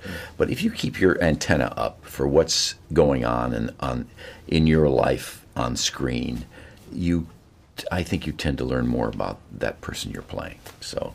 Um, it's interesting to read, and it's really, I mean, it's almost like a, a novelist. He writes this stuff, and it, in a novel, it would be in there. But if it's if it's not on the page, for me, it's hard to kind of incorporate it. Uh, question for Doug. Um, in the Toro movies, you're always behind a mask, a bodysuit, and effects. Um, how do you approach these limitations uh, over and over again to express yourself? Right. Well, uh, yeah, this is my sixth movie with Guillermo del Toro and my twelfth uh, um, monster I've played for him or creature, because I've done multiples um, in, in other other films. But uh, it, you have to have to channel this be- creature as though you are organically that being. Uh, I have to find the ecosystem of that otherworldly creature or monster, um, and and not think of my own human discomforts in the process. It, I'm going to have those discomforts, but I have to incorporate them into. You know, that, that's how this fish man feels every day. I, I can't see very well. I can't hear very well. So I just make that a part of a part of my ecosystem. Yeah. Um, can you please recall the story of how you pitched the movie to Sally Hawkins? Yeah, well, I uh, Alejandro and Alfonso uh, uh, Iñárritu and Cuarón, they they invited me to drink, and I don't drink, and they sent a card for me uh, because uh, I don't like drinking, and I'm fat, and when I drink, I need to drink a lot. So you know, we go to a party, and I say, if you're gonna drink, I'm gonna start, and I had 14 shots of tequila, so I get a little uh, buzz, and I go and tell them, hey are we going to drink? And they say, no, we're not going to drink. We changed our mind. So I'm exiting, and I see Sally, who had half a glass of wine, and she's also buzzed. And I say, you know, I, I already had told her through her agent a couple of years before, I'm writing a movie for you. And I say, I'm writing a movie for you. And she says, I know. He says, and you fall in love with a fish man. And she goes, great. That's a great idea. Yes. if, if you had to choose an answer, what would you say? The Shape of Water is my most favorite movie I've made, or The Shape of Water is my most personal movie? Both. Both, because no other movie, you know, this is my first movie as an adult filmmaker, and in a way, you know, it's not a rephrasing. It's a fairy tale, but it's not told from a child's point of view. So it's, it's very personal to me. Mm-hmm. Um, which one of the following both theories would you subscribe to? The Shape of Water is your version of the creature of the Black Lagoon, or is it the origin story to Hellboy's Ape Sapien? No, neither of them, because I think that the the beauty is that it shares, you know, the the creature of the Black Lagoon. There's a full circle, a Mobius strip. The movie, the original movie, happened because a Mexican, Gabriel Figueroa, the cameraman, the cinematographer, told the story of a, a river god in the Amazon to an American producer, and they made Creature. And now it's full circle. It's again a, a god from the Amazon, but it's told by a Mexican. Um, the Shape of Water had a relatively small budget of about $20 million. Do you have more or less freedom when working with uh, not so much money? much more freedom. Make no mistake. Much more. More money, less freedom. More freedom, less money. And I'd rather take that than the other equation. And uh, that's why it's my favorite. It's made of love. W- was there an inspiration um, for Sally Hawkins' character to be mute? Yeah, well, the idea was to, to make the two main characters unable to speak uh, and to communicate through gestures and looks and, and physical touch. And, you know, it's much more cinematic. And when, when she gets to speak in a monologue with Richard Jenkins, is so much more emotional because she cannot talk. So all the emotion is in her eyes and in her body. And it's uh, very cinematic. Um, do you think it will be harder uh, and harder for smaller and original films like Shape of Water to find an audience in today's movie-going climate, or do you think the time of the big-budget temple franchise blockbusters will end earlier than expected? Oh, you know, it's very hard to predict. I mean, we'll find out, right? I mean, it's opening in two weeks in America. But uh, I, I would say that what we find uh, in the era now is that people, there are movies they talk about and there are movies they don't talk about. When you have a movie they talk about, they go and see it. It doesn't matter how much publicity is, people talking. And, you know, hopefully this movie will be in that conversation. That's a question, but I hope it finds an audience. Gosh, I hope it does. It it would give me great hope in the future of film if it finds an audience. Yeah, Don't I. I, I think the movie industry has has, Yeah. has trends all the time, Yeah. and going to the big blockbuster, the sequel, the the anything with source material, the uh, remakes, uh, th- those are guaranteed box office successes. They have been, but I think I think the audience is wanting original content again uh, to look in, to go to the theater and have a magical experience that they're not expecting. I think I, I, so. I think I think it's uh, it's resurging for sure, and this hopefully this movie is a part of that resurgence. No, I think there's a place for both of them because I'm I'm a I'm a movie lover. Okay, I love the big blockbusters. I love those, but I love the small movies too, as long as you have good popcorn um, and good stories. Uh, this is a good story. It's a unique story. That's why I think um, the the smaller films have to be original. They have to reach a, a- broad audience uh, because of their originality, and that's what Guillermo has uh, with this film. Well, it's hard. To, it's hard to say. I mean, um, I think a lot of it, uh, of the answer to that question, will depend on how the movie does. Um, but I think there's an audience for for movies like this, and I think people are getting tired of the other kind of movie. You know, the the blockbusters. I was in a car the other day. Some guy was driving me around and um, he, I was asking him if he goes to the movies, and he says, "No, I don't go to the movies much anymore." It's like I don't like those those big movies they make nowadays. He's like, I I, I miss the old days when they made you know like the '90s. The, so if that if if you can trust that guy, then then maybe uh, we'll see a trend back towards movies like this. And uh, one final question: um, What was the last movie that made you cry? The last movie that made me cry. Well, uh, it, it's a funny cry from from laughter. Uh, would, would be um, uh, Girls Trip, um, but I just uh, uh, also um, cried differently for Wonder Woman because you know she got her her uh, big break. Your movie was made, so there you go. I saw the Florida project. That that was that made me cry. At the end, you seen that? No, I haven't. That's coming out uh, this season too. The Florida project. Very moving at the end. Yeah. this movie. I cried yesterday. So unfortunately for you, I still cried three times in this movie. Even although I made it, I know how it ends. I still cried three times, and I cried just last night at 2 a.m. watching it. Okay, I cried a bit earlier since I saw it earlier. so very good. Thank you very much.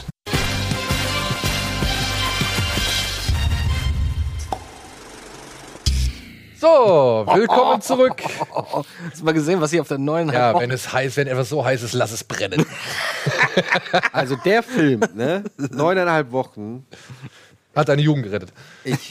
hat dich erwachsen werden lassen. Ich, ich formuliere es mal so. Wir hatten eine gute Zeit. Wir hatten gute Zeiten und schlechte Zeiten zusammen. Das Bettlaken konnte man in die Ecke stellen danach. Das ist also. Okay, wo bin ich hier reingeraten? Ja, herzlich willkommen zurück zu Kino Plus. Und äh, herzlich willkommen Dennis, den wir jetzt noch dazugeholt haben, weil wir natürlich gleich über den Andi. großen Comicfilm in dieser Woche reden. Aber vorher noch mal kurz ein Wort zu Shape of Water. Bitte geht in diesen Film rein, guckt ihn euch an, gebt dem Film eine Chance, denn es ist ein Film, wie es ihn heutzutage nicht mehr so oft auf der Leinwand gibt. Das ist es. Das ist nämlich das große Ding. Man kann diesen Film an seinen, also wirklich, man kann Kritikpunkte an diesen Film anbringen, aber ihr werdet im Vergleichbares nicht so schnell im Kino finden. Und allein deswegen sollte man diesen Film zu schätzen wissen. Und deswegen sollte man sich diesen Film auch mal im Kino Bis anschauen, Bad Boys Dry kommt. Bis Bad Boys 3 kommt. Genau. Bad, oder Bad Boys Dry. Ba Bad Boys Dry. Dry. Das wäre ganz geil. Ja, aber oder? Oder Ich meine, Ja, ab- für mich ist das auch eine klare Empfehlung, muss ich sagen. ja. So. Und jetzt sind wir natürlich beim Blockbuster der Woche angelangt. So, ich hau jetzt ab. Black Panther! Ach so, ich dachte The Ritual. The Ritual. Willst du erst noch? Ah, jetzt läuft schon hier. Ah, läuft Erstmal Black Panther. Ja, Black Panther. Ja. Also, ähm, gleich mal vorweg. Oder? Wollen wir den Elefanten aus dem Raum schieben? Ja, mach mal. Ja, wie der Dennis hat sich doch gerade erst hingesetzt. Komm, den konnte er nicht liegen lassen. Das war Da musste ein bisschen böse, aber Vielleicht erstmal, vielleicht erstmal das was, Gute ist, ich habe auch das Gedächtnis eines Elefanten und das kommt irgendwann wieder. vielleicht erstmal kurz was zur Geschichte. Ähm, der Film ist angesiedelt nach Civil War und sieht auf diesem Fernseher wirklich gut aus, muss man jetzt mal sagen. Besser als im Kino. Besser als im Kino. ja. ähm, ist angesiedelt nach Civil War Challa, T'Challa oder T'Challa, wie er zigfach äh, verschieden im Film ausgesprochen wird, kehrt in seine Heimat Wakanda zurück, um den Königsthron zu besteigen, nachdem sein Vater ja bei dem Attentat in Civil War ums Leben gekommen ist. Und ja, das bringt einige Verpflichtungen mit sich, aber auch zwei Feinde. Ein Mann namens Ulysses Klaue, den kennen wir schon aus Age of Ultron. Beziehungsweise, sie sagen Claw im Englischen, aber trotzdem schreiben sie es Klaue, ne? Also, das war in diesem. Ich bin mir jetzt auch nicht Ja. Und gleichzeitig kommt noch ein anderer junger Mann auf den, Na auf den Plan namens Eric Stevens, der plötzlich aus dem Nichts auftaucht und ja, doch schon etwas mysteriöse Ansprüche auf den Thron von Wakanda stellt. gespielt von Michael B. Jordan. Gespielt von Michael B. Jordan. Und ich glaube, das ist und eigentlich. das, das Highlight des Films fast schon. Und das können wir, glaube ich, als Geschichte jetzt erstmal spoilerfrei so stehen lassen. Ich denke mal, wir werden später noch einen kurzen Spoiler-Part einlegen, aber bis hierhin erstmal zur Geschichte. Mehr wollen wir eigentlich, glaube ich, auch gar nicht großartig erzählen, oder? Mehr, mehr gibt's auch nichts. Mehr gibt's nicht zu erzählen. So, Naja. viel, so viel passiert ja nicht in dem Film. Gut. Und wo fangen wir an? Ja, Also ich würde gerne eine Sache sagen. Ähm, ich hatte das Gefühl, als wäre der Film aus diversen Lieblingsszenen der Macher von anderen Filmen zusammengepflückt Ja? und zusammengebaut worden, ja. Warum? Naja, zum Beispiel gibt's so die Szene, also der kleine, die kleine Schwester von T'Challa, unser allergeliebte Shuri. Shuri. Mm, Shuri, naja, die aus Black Mirror. Ja, genau, Let- Letitia Wright. Ähm, die ist so seine kleine Schwester und irgendwie ist sie so ein bisschen die Q-Variante in dieser Welt. Die äh, stattet ihn dann so mit, mit Gadgets aus. Da habe ich das erste Mal gedacht so, hm, okay, die ist so 17, 18, das ist so die Technikerin, na gut. Aber die, diese James Bond-Assoziation war definitiv da. So, dann schenkt sie ihm zum Beispiel Schuhe, die unsichtbar sind oder, oder Schuhe, die unsichtbar Geräuschlos. und geräuschlos. Und ich denke natürlich, na, aber mal gucken, ne? weil immer wenn Bond seine Uhr bekommt und das heißt, drücken Sie nicht auf den roten Knopf, dann spulen wir eine Stunde nach vorne und dann ist er im Knast bei Dr. XY. Und, ah, die Uhr. Und dann, dann kommt der Laser raus und dann macht er, ähm, das passiert einfach nicht. Also er kriegt da irgendwelche Gadgets, aber wir sehen die Gadgets nicht wirklich im Einsatz. Das hat mich ein bisschen sehr irritiert. Und, und davon gab es so diverse Momente, wo ich dachte, ach, das kenne ich jetzt irgendwie aus Star Wars, das kenne ich aus dem Film, das war ein guter Moment in dem anderen Film. Äh, Es gibt zum Beispiel bei Star Wars diese, äh, ich, muss ja langsam sagen, so langsam finde ich ja mittlerweile Phantom Menace gar nicht mehr so schlecht. Ähm, da gibt's diese Barriere ähm, beim Kampf gegen, zwischen Obi-Wan, ähm, Stimmt. Obi-Wan ersten, gegen ne? Darth Maul. Und diese und sich werden dann immer so ab. Das gibt's im Grunde genommen auch. Ähm, ja, das wollte ich nur mal so anmerken. Das hat mich schon mal, das hat mich zu Anfang ein bisschen irritiert, muss ich sagen. Ja. Ja, Das ist halt diese Kuh vom Eis, ne? Lass uns doch mal mit den positiven Aspekten anfangen. Ich finde, der Cast ist der absolute Knaller. Ja, da ist bis, ist in die, bis in die letzte Ecke, da ist Angela Bassett, ist die Mutter und, Forrest, und äh, nee, hier, heißt der? Forrest Whitaker. Forrest Whitaker, der spielt natürlich wieder seine Forrest Whitaker-Rolle. ähm, aber wie gesagt, Mike Shuri ist, ist sehr gut. Shuri ist Ja, gut. Michael B. Jordan ist einfach Michael B. Jordan ist halt Hammer. Andy Serkis funktioniert Andy auch. Andy Serkis auch, ist- macht richtig viel Spaß. Andy Serkis war mega, aber auch so die kleinen Rollen, also hier Daniel, Daniel Kaluuya, den ich ja auch schon seit Sicario total gern mag. Also du hast das Gefühl, egal wo die Kamera hinschwingt, irgendwo sitzt ein Typ, der einfach mega, oder eine Schauspielerin, die einfach Die top gerade sind. Lupita hat auch funktioniert. Lupita als, war auch super. als Agentin. Seine, Lupita sein Nyong'o. erster Commander, die mit der. Hier, die Dame aus, aus Walking Dead, die, äh, Ja. ähm, wie heißt die in Dings in Walking Dead? Daniel Kaluuya ist der aus äh, Get, Get Out. Out. Ja. Ja. Ähm, Michonne. Michonne. Genau, richtig. Äh, die fand ich richtig cool. Ja, die fand ich bisschen cool. Das war die Kriegerin, ne? Die Kriegerin, die Leibgarde von, von T'Challa, die fand ich auch Also der. Hobbit war auch okay. Äh, Morgan- Martin Freeman. Martin Freeman war okay, ja. Ist Ja. leider gefühlt, verkommt der zu dem, was Agent Coulson früher war, dass der immer in jedem Film auftaucht, momentan als Ja, die Ratding. brauch, brauchten halt irgendwie eine Verlink Verlinkung. Aber ich finde auch, also ich finde vom, vom Cast her war, die haben alle echt super gespielt und ich fand auch, dass die Charakter, also du hattest nicht das Gefühl, dass ein Charakter irgendwie unterentwickelt war, sondern jeder hat irgendwie eine Motivation tatsächlich auch gehabt. Tatsächlich muss ich sagen, ich finde einen Charakter leider unterentwickelt und das ist- leider sehr blass. was- Das ist die Hauptfigur. Das wäre jetzt, wär jetzt tatsächlich mein nächster Satz gewesen, dass tatsächlich Black Panther neben den ganzen anderen Rollen eher unwichtig und uninteressant vorkommt. uninteressant. ja. Uninteressant. Weil der, den Konflikt, den er ja in dem Film dann hat, den ich zwar auch nachvollziehen kann, den, Achtung, Joke. Er, er bleibt ziemlich blass. ähm, den Konflikt, den er hat, den ich verstehen kann, den ich, der auch am Anfang des oder bis zur Mitte, bis zum Ende irgendwie ausgearbeitet wird, den finde ich gut, aber er ist, das fühlt sich so ein bisschen an, als ob es ihm alles egal ist. So, also er sagt so, ja, okay, ich muss dies machen oder mache ich dies, aber alle, die um ihn rum sind, sind wesentlich mehr engagiert, diese Welt zu bauen und den Konflikt darzustellen, als er selber. Und er hat, er hat ja eigentlich so gesehen eine ganz recht interessante, ähm, einen ganz recht interessanten Background, weil er ist, was ich dir ja gestern auch schon gesagt habe, er ist ja verpflichtet dazu, ein Held zu sein. Er wird ja. er ist der Sohn des Königs, das heißt, er muss jetzt den Posten des Königs einnehmen, aber gleichzeitig auch den Posten des Black Panther. Und ja, steht da halt so ein bisschen in der Bringschuld und das thematisiert der Film kaum. Ich finde, er wirkt auch anders, als, als man ihn kennenlernt. Genau, in Civil War, wo er so als ultra entschlossener, harter und oh, krasser Typ, mit dem will ich mich nicht anlegen. Und in dem Film spielt er eher so ein bisschen das Naivchen, das so von allen irgendwo hingeschubst wird, so und mehr oder weniger zu seinem Glück gezwungen wird irgendwie. Also man hat nicht so hundertprozentig Respekt vor ihm, finde ich. Und er wird sogar richtig aus dem Film genommen, ne? Das, Ja, ist das ja, auch kommt noch. auch noch zu. Ja, ne? du hast halt das Gefühl, dass wenn er ja in Civil War von Rache angetrieben ist, wo er halt ein Ziel hat, so, wo, wo, wo er dann halt agieren kann.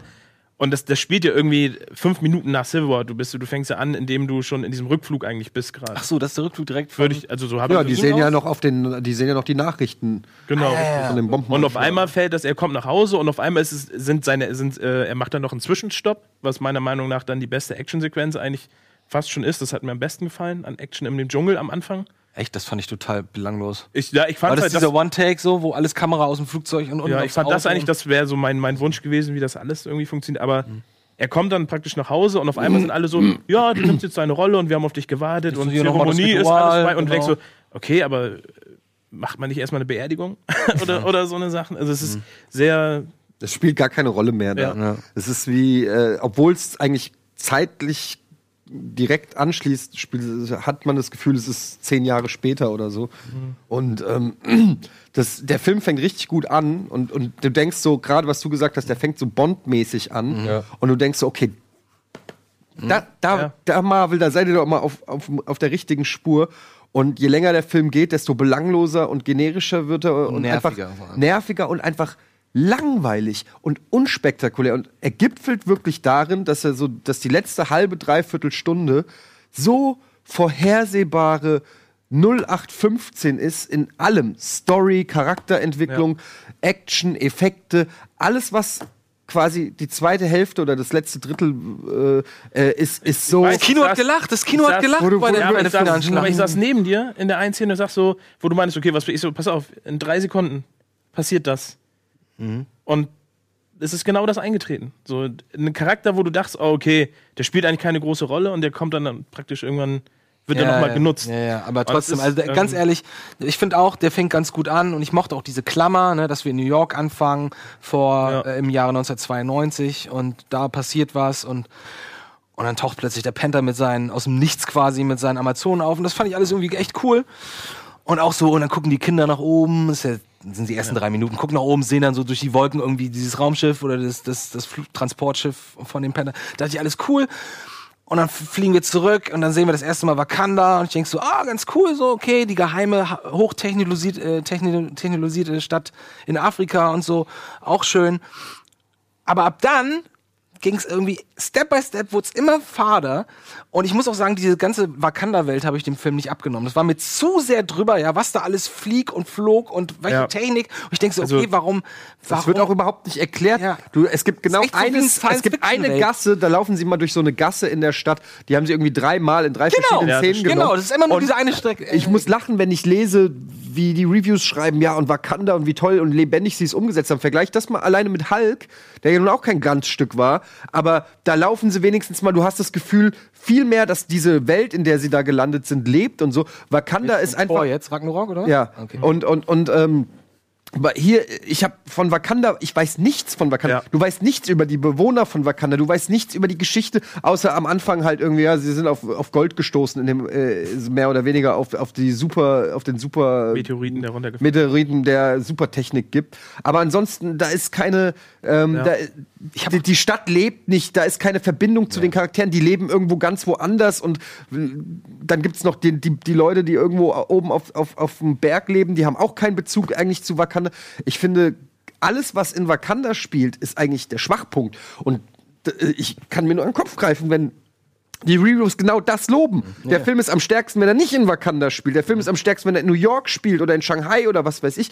Aber nicht Wakanda ist, da bleibt nix hängen von Wakanda. Außer, dass es Schnellzüge gibt, wo kein Mensch weiß, warum. Und das- und, und, und wo ist die Stadt so groß, dass sie lichtgetriebene Züge brauchen? Die Stadt äh, ist ja nur, Ja, ja, also Ich, ich sehe es auch. Ich, würde nicht ähm, eine Gondelbahn das reichen? war, das war ja, aber nach, genau dem das Kino, nach dem Kino was für Wo mich. geht denn der Schnellzug hin? Der unten drunter fährt? Ja, der Ultra- Ich, das ist doch nur, ist das nicht nur ein Transport? Ja, aber Fährt, was, fährt im Kreis. Ja. Wo- wo geht in der der hin? Mine? Ist In der. Mine. was, was transportiert? Es ist einfach. Das Vibranium, was sie abbauen. Aber sag mal, das habe ich auch nicht ist- verstanden. Was sind denn diese Nummer mit Vibranium? Und das, wo das Vibranium im Boden liegt, wachsen diese Pflanzen und diese Pflanzen, Nee, die sondern Pflanzen haben damit, glaube ich, nichts aber zu diese, tun. ach so, nicht? Aber diese Power, dieses Black Panther dachte, Power diese Serum, Pflanzen sind da gewachsen aufgrund des Vibraniums. genau. Ja? Das siehst du einmal. Also, da gibt es das diese? E- diese, diese X. Das spricht ja für den Film, dass wir alles alle nicht Nee. wissen. Ähm, ich finde, was mich am, danach direkt gestört hat, war, dass ich mit den Leuten, die Wakanda halt schon kannten, Aus den Comics. aus den Comics, dass, dass, dass man sich da einig war, dass das halt eins zu eins umgesetzt war, dass man sagt, okay, Marvel hat es mal wieder geschafft, eine Umsetzung Mhm. detailgetreu zu machen, aber die, die es eben nicht kannten, gesagt haben, Alter, Was ist denn das für eine was, Stadt? äh, du hattest gesagt, das ist Star Wars in Afrika oder Ja, genau. wo du denkst, Ja. okay, das ist ein Problem. Coruscant, Weil- wenn- Coruscant, Wenn Coruscant. du Leute damit nicht erreichst, die das halt nicht kennen, die dann sagen, oh, das ist ein bisschen viel, eine unsichtbare, versteckte Stadt mitten in Südafrika, wo halt das arme Land auf das technologisierte Land trifft, was aber so abgespaced ist, dass du halt gar keinen Bezug mehr dazu herstellen kannst. Wobei ich. Ja, wobei wobei- ich die aber- Idee aber dann ganz gut fand, dass sie sagten, wir können die Technik ja nicht für uns behalten, weil rundherum ist so viel Armut. Das, das wurde dann ja auch mal Nee, aber das- thematisiert. aber Also nur kurz, ähm, das Ding ist, was ich bei dieser Welt habe, ja, also ich finde, Black Panther macht ja genau das richtig, was wir bei vielen Marvel-Filmen schon zuvor kritisiert haben, dass er A, nimmt er sich selbst ernst und B, nimmt er seine Welt ernst. Das Problem ist aber, ich kann diese Welt nicht ernst nehmen, weil alles CGI ist. Weil alles irgendwie künstlich abgehoben, weg von der Welt, Ja. kalt, nicht greifbar wirkt. Das kann Valerian sein, das kann Coruscant sein, das kann Endor sein. Es muss nicht zwingend Afrika sein, so. Und dann am Ende sich noch hinzustellen und irgendwie Sonnenuntergänge vom Greenscreen aufzunehmen, ja. Ja. Oder, oder, oder, weiß ich nicht, Leute auf eine Klippe zu stellen, die komplett animiert ist, so, ja. Und auch durch Wälder zu fliegen, die komplett animiert sind. Können wir uns Es doch einigen, dass die CGI oder generell die Effekte in diesem, Mar also Marvel-Effekte sind eh nicht meins unbedingt, aber speziell in diesem Film sah es wirklich teilweise. Aber warum werden die, und da greife ich, was Eddie auch gesagt hat, wenn du Reviews liest, selbst in den schlechten Reviews werden die Effekte gelobt. Ja, Also, das die verstehe ich auch nicht. Leute keine Ahnung haben und einfach.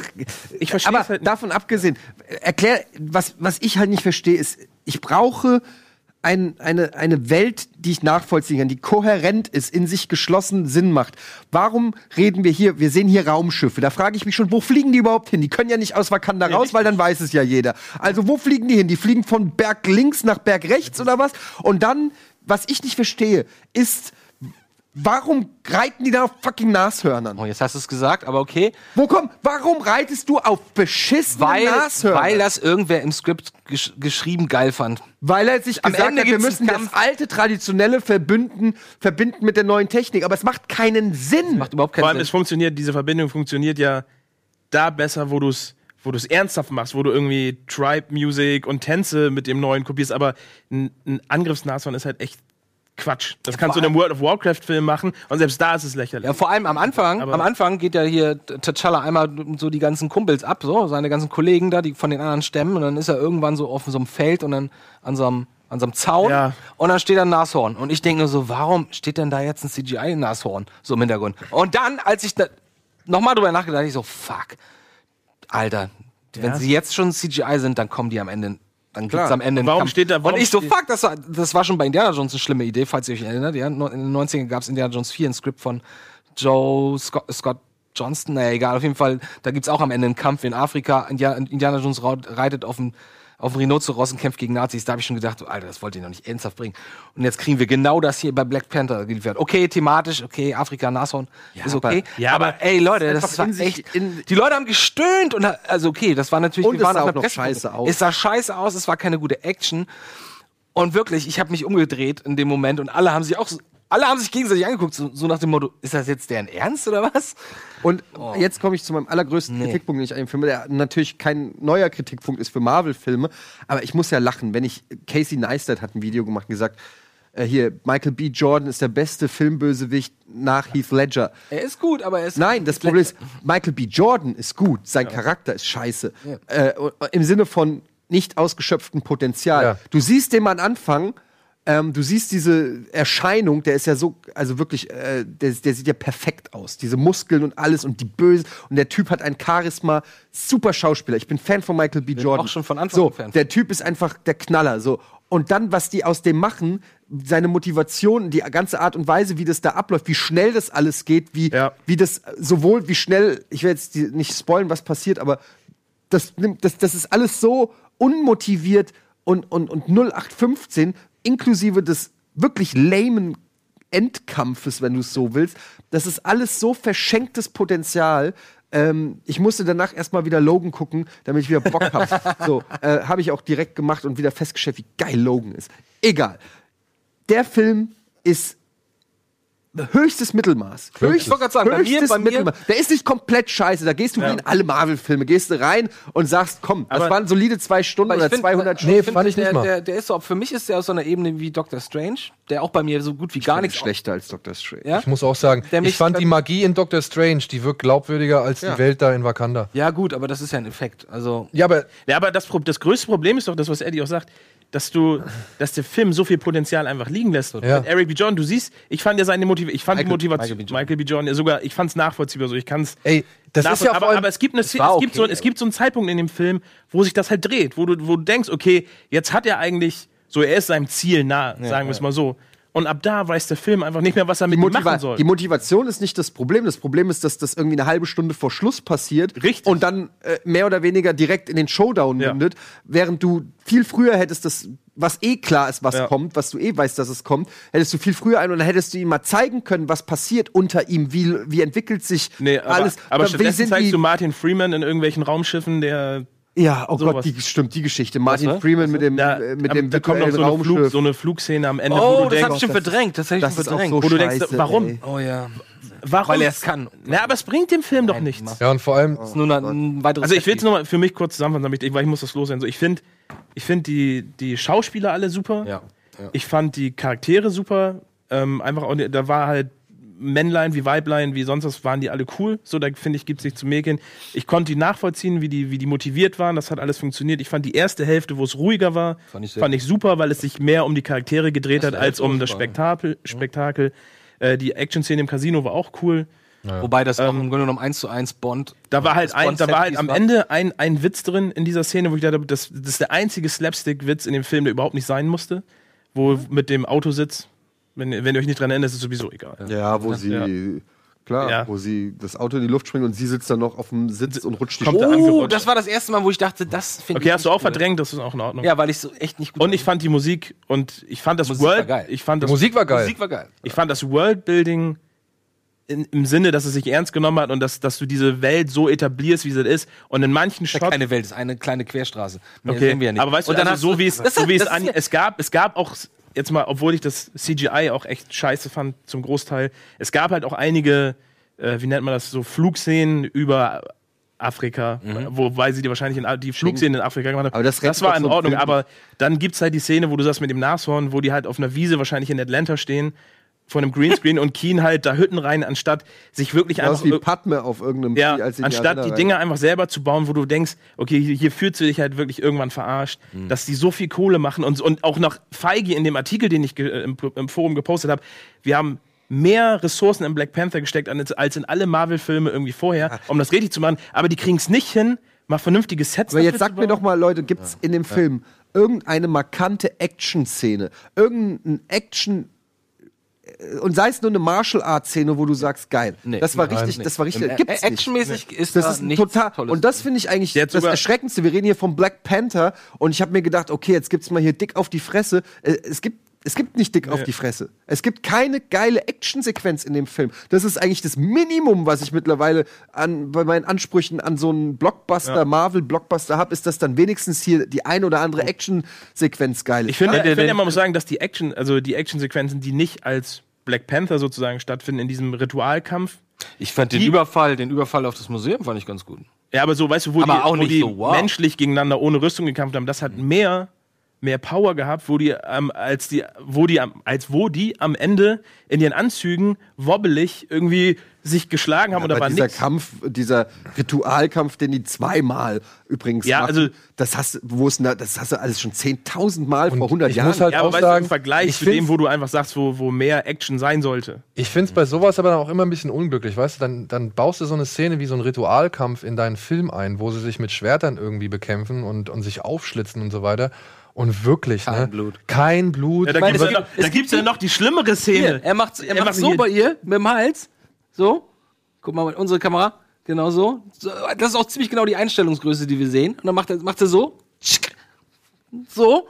Und, dann und fällt schmeißt sie um und weg tot. und nichts dann fällt sie weder um am und ist tot. Dolch noch an ihrem Hals Ja. irgendwo. Also, äh, ich finde halt, der, der Film hat halt das große Problem, dass man da, der, der kommt mit einfach viel zu viel Ballast daher, der eigentlich gar nicht darin sein müsste. Es ist nicht der erste schwarze Solo-Superheldenfilm, ja. Das, das Thema ist abgehakt. Das müssen wir nicht irgendwie großartig machen.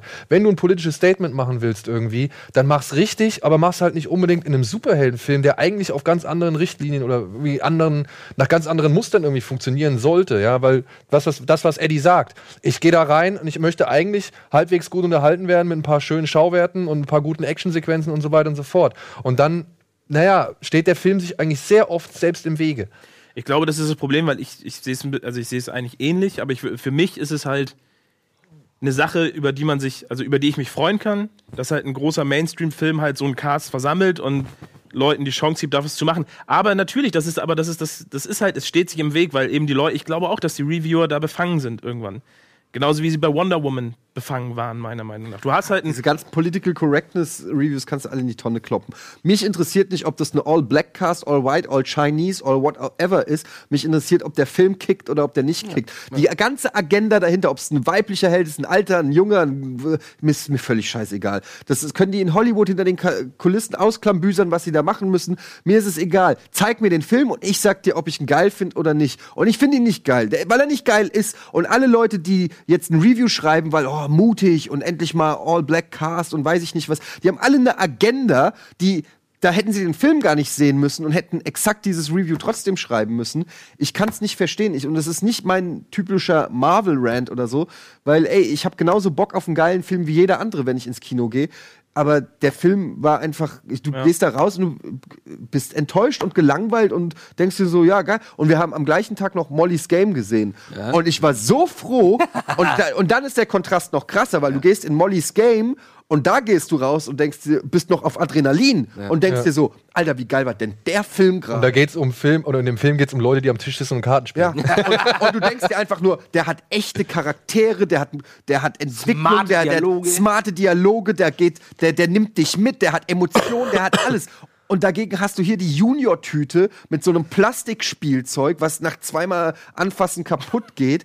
Ähm, das, wenn das, ey, das kotzt mich einfach so an. Das ist, das ist Ich glaube auch, kein das ist- gutes Kino, Mann. Das ist ich finde, einfach ich, kein gutes ich finde auch, das ist ein Problem, gerade auch in Hinsicht auf CGI, wenn so ein Film so hoch gelobt wird und so viel Geld einspielt, dass sich der Standard für das, was akzeptiert wird, nach unten Ja, verschiebt. das glaube ich auch. Mhm. Marvel muss sich nicht, genau, die müssen nicht mehr sagen, okay, wir buttern noch mehr in die Effekte, weil wenn die Leute jetzt schreiben, es sieht geil aus, was, also wo geht, das geht ja nicht nach oben dann. Du Ja, nicht nur, dass das geil aus, wenn die Leute sagen, das war einer der besten Marvel-Filme, die wir je gesehen haben, dann ist es geschehen um, um, um die Marvel-Filme. Wenn es da keinen Anspruch mehr gibt, so richtig, einfach richtig geilen Scheiß rauszuhauen. Sehe ich auch. Also, oh nee, echt. Ja, ist ein Film, der auf jeden Fall deutlich hinter seinen Möglichkeiten bleibt. Aber das sind nur wir mit unserer Meinung, habe ich so das Gefühl. Ja, warte mal ab, der egal, kommt wo du jetzt erst hinguckst. ins Kino. Ding Alles, was aber- jetzt kommt, was- ist doch Ja, aber der hat ja jetzt schon die größten Vorverkaufszahlen ja, das haben überhaupt. die immer. Ja, Ja, aber ich denke mal, viele Leute, ich, wie gesagt, es ist überhaupt kein Problem, dass dieser Film da in Afrika spielt, wie, wie, wie der diese ganze Welt Überhaupt nicht, ey. darstellt. Und wenn, überhaupt wenn, wenn null. nächstes Halloween 20 schwarze Kids als Black Panther gehen, dann ist Ey, super, alles cool. Es ist absolut wichtig, dass es diesen Film gibt, aber er macht halt nicht das, was er hätte machen können. So.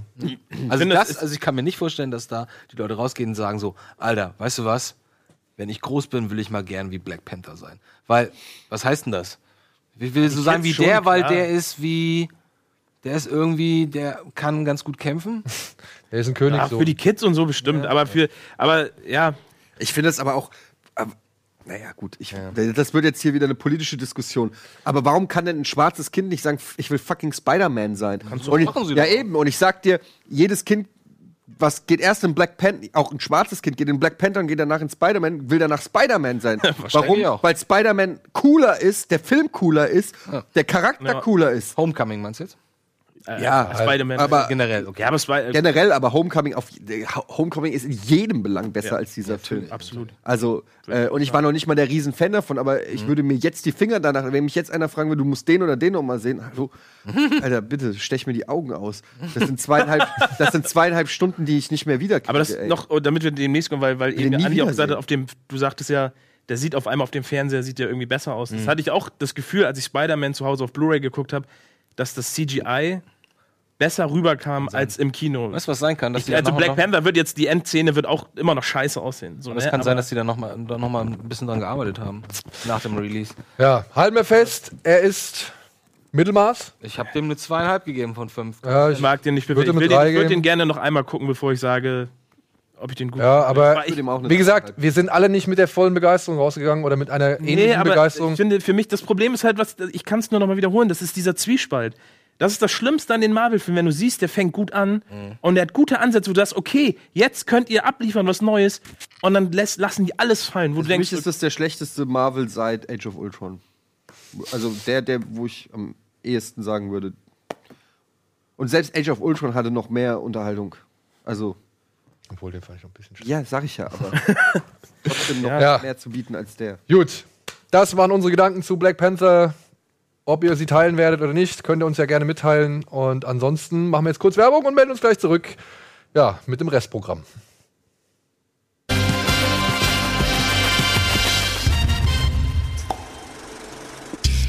So, willkommen zurück zu Kino Plus. Dennis ist noch sitzen geblieben und falls ihr überhaupt keinen Bock auf Kino habt, ja, dann habt ihr noch eine Alternative. Ihr könnt nämlich euch irgendwelche Streamingdienste angucken und wir haben uns einen Film kollektiv, ich weiß nicht, hast du ihn auch gesehen? Ritual gesehen? ich weiß es ehrlich gesagt nicht. Wir haben einen Film auf Netflix gesehen, der kam jetzt am 9. Februar raus. Äh, Nicht The, verwechseln mit dem anderen Ritual. ja, es gibt zwei. Der heißt The Ritual. Und es gibt noch einen anderen Film, der ist, glaube ich, mit deutscher Hintergrundgeschichte. Netflix. Der heißt doch, der heißt Drei The Ritual.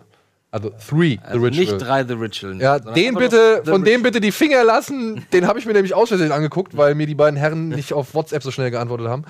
Und Zehn Minuten später habe ich dir geantwortet. Zehn Minuten später. Ich, ich kann es beweisen.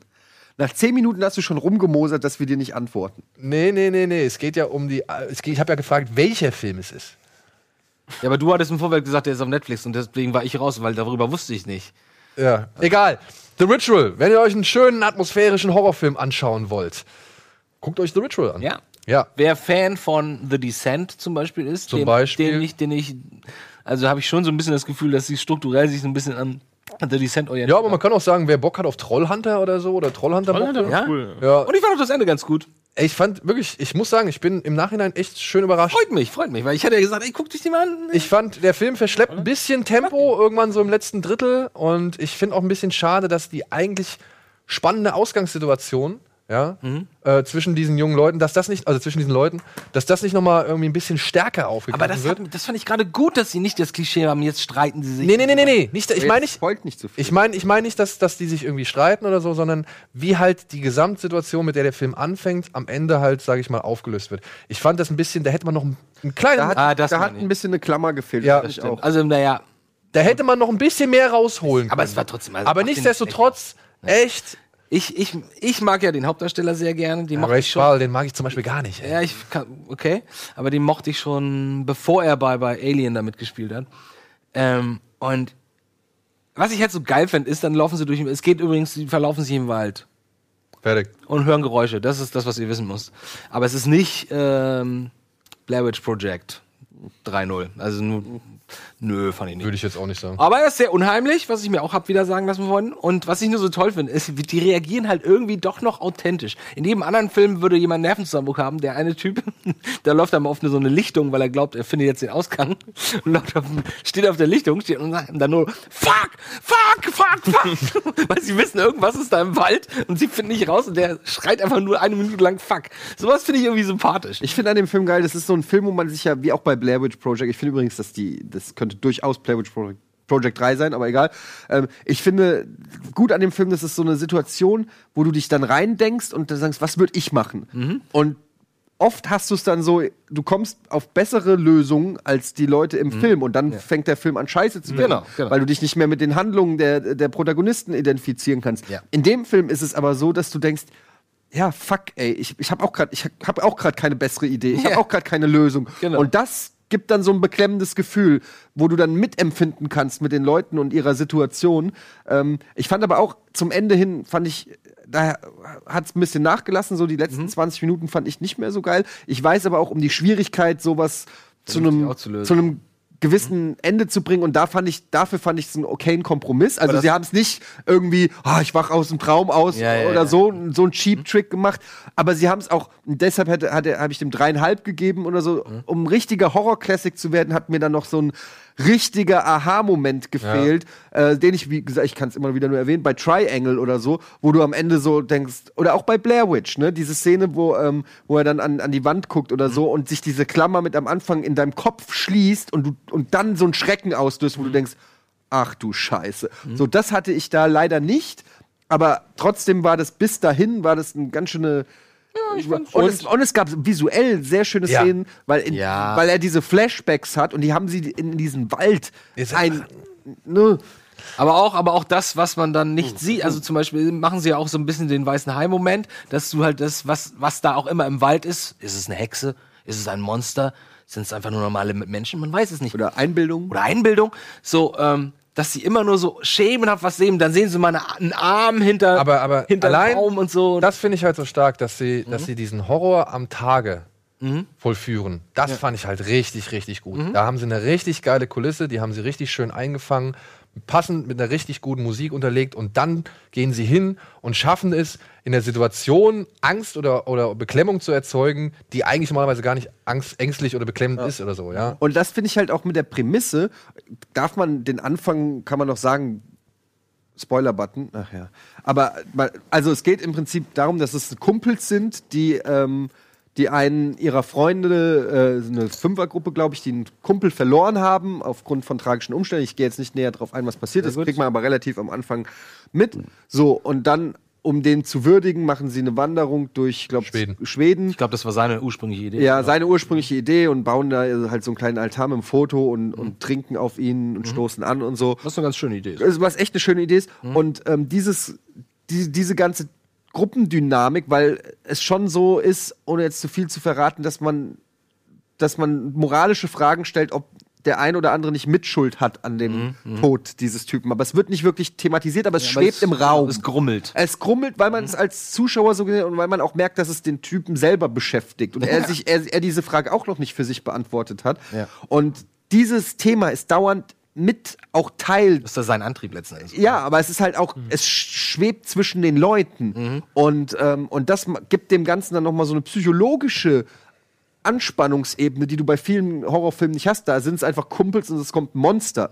Und dann müssen sie gegen das Monster kämpfen, so ungefähr, ja. Aber hier ist noch, da, da, da da ist noch was dazwischen. So. Und das macht es noch mal ein bisschen tighter. Aber deswegen glaube, meinte viel mehr würde ich jetzt aber auch echt Nee. nicht mehr Aber sagen. des, das, deswegen meine ich mit. Descent, das meinte ich Ja, auch ja. mit Descent. Das ist Guckt auch euch, guckt euch diesen, guckt euch diesen Film an. Der ist Jeden auf jeden Fall. Fall, Ja. dieser David Bruckner, der den gemacht hat. Der hat bisher nur Kurzfilme gemacht, bei VHS zum Beispiel, bei Southbound hat er mitgemacht, bei The Signal auch ein schöner Kurzfilm, Oh ja. Film, den ich auch gut finde. Ist das der mit dem, wo, wo das Signal aus dem, aus dem Radio oder aus dem Genau, Fernseher kommt? ja, genau. Wo alle werden paranoid? wo alle paranoid und ist ein super Film. Das ist ein guter Super Film. Ein Film, der eine, eine Geschichte Das glaub eigentlich ich auch auf erzählt. Netflix übrigens. Ja? Ich glaube schon. Nee, der, das ist der andere Signal. Das ist der mit Ich wollte Lawrence gerade sagen, es Fishburne. gab immer zwei. Es gab gab einen mit, mit Captain Kirk und Genau, es gibt einen mit Lawrence Fishburne, das ist der, der auf Netflix, glaube ich, ist. Und es gibt halt The Signal. Basieren nicht. Nee, das sind zwei völlig unterschiedliche Filme. Genau. The Signal ist wirklich. Schon The Signal, älter. das Lustige an The Signal ist, das ist ein Film, der eine Geschichte erzählt, aber von drei Regisseuren inszeniert wurde. Also der Anfang ist von einem Regisseur, der Mittelteil ist von einem Regisseur Ah, und der dritte Teil ist von einem Regisseur. Deswegen sind die tonal auch in diesen Teilen jeweils Ah, unterschiedlich. den mochte ich aber. ich fand den aber auch gut. So, und jetzt machen wir noch ein paar News. Komm. Oha. Das war zu. Next, please. Netflix schnappt sich mit Extinction den nächsten Kinofilm. Zurück aus der Indexhölle. Hellraiser 1, 2 und 3 kommen wieder ins Kino. Fassbender Fury. Eine Kinoadaption von Kong Fury soll kommen. Mit Michael Fassbender. Oha! Sony meldet Bedenken bezüglich Tarantinos Manson-Film an. Verschoben und fortgesetzt. Planänderungen in Hollywood. Erst Soldado, dann Soldaten. Stefano Solima soll einen Call of Duty-Film inszenieren. Wer ist Stefano Solina? Äh, Stefano Solima, das ist der Regisseur oder ein Regisseur von Gomorra, eine Serie. Ah ja. Oder halt auch Subura. Euren Signal kenne ich gar nicht. Nee? Ich meinte diesen Lawrence Fishburne Signal. Ja, Ja, nee, aber guck dir mal den, guck den fand den. ich aber auch nicht schlecht. Den fand ich auch nicht schlecht, aber der, den finde ich sogar noch einen Tick besser, weil er halt du durch kannst diese. komplett nachvollziehen. Das ist nachvollziehbar, was mit den Leuten da passiert. Ja. Denkst du, ja, scheiße, wenn, wenn ich der einzig Normale bin, der nicht paranoid ist, aber alle anderen sind paranoid, bin ich automatisch auch paranoid. Also, Das ist ja, das ist ja interessant. Ja, wie gesagt, ich finde super halt low so spannend. budget, ne? Also, ja, ist echt low man- budget. Wo kriegt man den denn? Guck doch mal bei wer streamt ist. kann sein, dass ich den sogar noch habe. Signal. So, Stefano Solima ist der Regisseur von Subura, dem Film, auch von Okay. der Serie und auch von Gomorra. Der soll jetzt äh, mit dem frisch gegründeten Filmstudio von Activision einen Call of Duty Film realisieren. Next. Was denn? Come on. Come on, finde ich doch gut. Ich finde, muss erstmal abwarten. Daniel, nur weil du das Spiel magst. Ich, aber ich mag auch, also ich, Das ist auch von ihm. der macht auch Sicario 2 und ich mag halt auch Subura und ich finde, äh, ich bin gespannt, was Also ich bin sehr neugierig auf Sicario 2. Ich auch. Muss ich sagen. Aber nicht deswegen, ich habe jetzt keine Vorfreude, sondern ich bin gespannt, ob man, ob man da eine vernünftige Fortsetzung draus Also stecken ich, aber, ich habe da Bock drauf, weil das Thema einfach geil ist. Mhm. Aber also die Erwartungshaltung wird wahrscheinlich, also an Danny Villeneuve wird er wahrscheinlich nicht drankommen. Das, Obwohl man vielleicht lassen. Ich bin ein Riesenfan von Subura, deswegen äh, ja, bin ich auf jeden Fall auf Sicario sehr gespannt und ich Bora ist ein Film oder eine Serie? beides, sowohl als auch Das ist so wie Gomorra. ungefähr. Das Thema hatten wir auch schon x-mal. Ja, hatten wir schon x-mal. Beides. Mein Gehirn. Ja. Es tut mir leid. Gut, aber vielleicht schafft es sein Gehirn, weil da würde ich gerne mit euch reingehen. Ähm, Dropout Cinema bringt nochmal Hellraiser, nachdem sie jetzt vom Index genommen werden, 1, 2 und 3 in die deutschen Kinos. Ab dem 26. April 2018, ab dem 26. Juli und ab dem 25. Oktober kommen die drei Hellraiser-Filme ungeschnitten in ihrer Originalfassung. Sag, sag mal ganz im Ernst, sind das coole Filme? Der erste ist auf jeden Fall der Hammer. Ich habe, glaube ich, nur den ersten immer gesehen. Der erste ist auf jeden Fall der Hammer. Über den zweiten streite ich gerne. Den zweiten finde ich nicht so gut. Der erste und der dritte, den mag ich schon ganz gerne. Mhm. Also der erste ist ein Klassiker, den muss man gesehen haben. Und äh, der hat auch echt ein paar fiese Szenen, finde ich. Und ähm, ich finde, dass der auch okay gealtert ist. Der hat immer noch, Ja. äh, der hat immer noch richtig gute Effekte so. Die Szene, wenn sich Frank zum ersten Mal zusammensetzt, das ist so gut gemacht. Und er hat auch eine geile Story. Wenn, was machst du, wenn du da so einen, so einen gehäuteten Typen auf dem Dachboden mehr oder weniger? So, Also es ist auch schon ein interessantes, Vielleicht habe ich den doch nicht gesehen. so schon eine interessante Grund. Ey, lass uns da bitte. Und der dritte ist halt so typisch 80s Ja. Overdrive, wo sie, wie sie es bei Schön in der Disco. Ja, wo sie es halt, wo sie es halt so mit Horrorfilmen gemacht haben, so, äh, so jetzt komm, wir sind alle auf Koks, der Typ hat einfach Nadel im Kopf, let's go riot.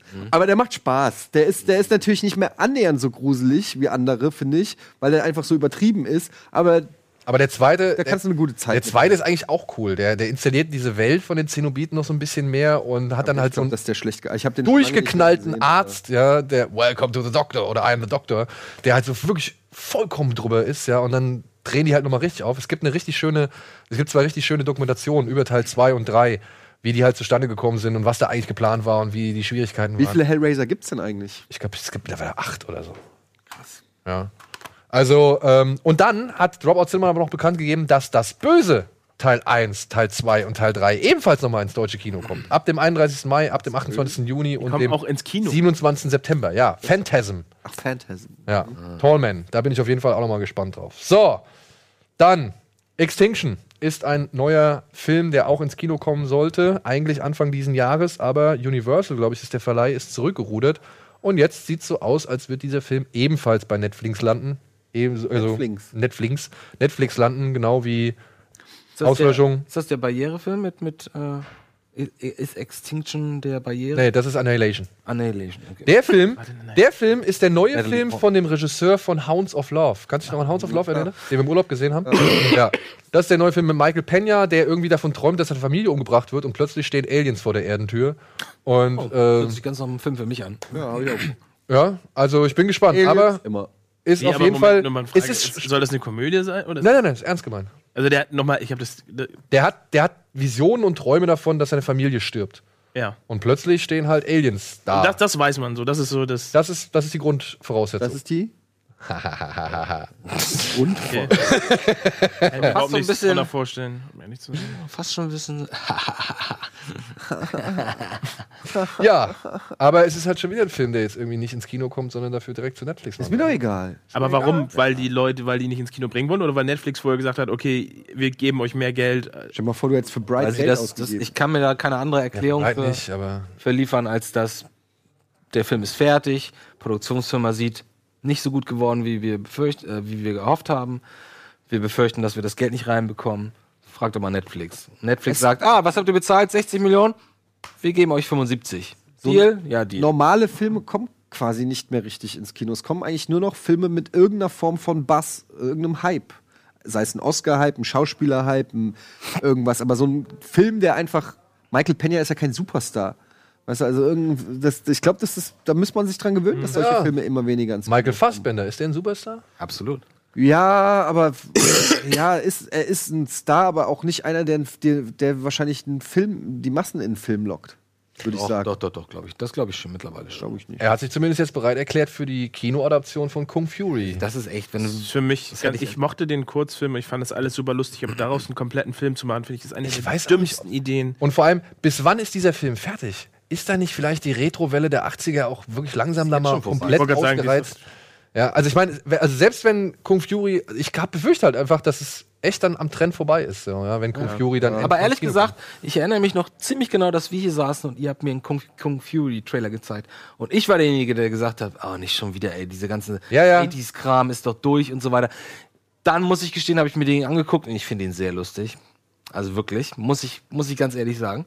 Ich habe ihn gar nicht. Und wie oft hast du ihn geguckt? Zweimal habe ich ihn gesehen. Ich habe ihn einmal damals gesehen, ich habe ihn gerade neulich zufällig vor einer Woche nochmal geguckt. Und hatte meinen Spaß. So. Geht nicht. Ich muss sagen, ich war ein bisschen enttäuscht von dem. Ich fand den irgendwie, der hat sich nicht mal für die halbe Stunde irgendwie richtig getragen. Ne? So, weil das Beste hat man schon aus dem Trailer gesehen. So die Szenen, auf die ich mich gefreut hatte. Und dann kam aber irgendwie nicht so richtig viel dahinter irgendwie. Und ich fand auch diese Kampfsequenz, die ewig lang ging, da diese 2D-Kampfsequenz.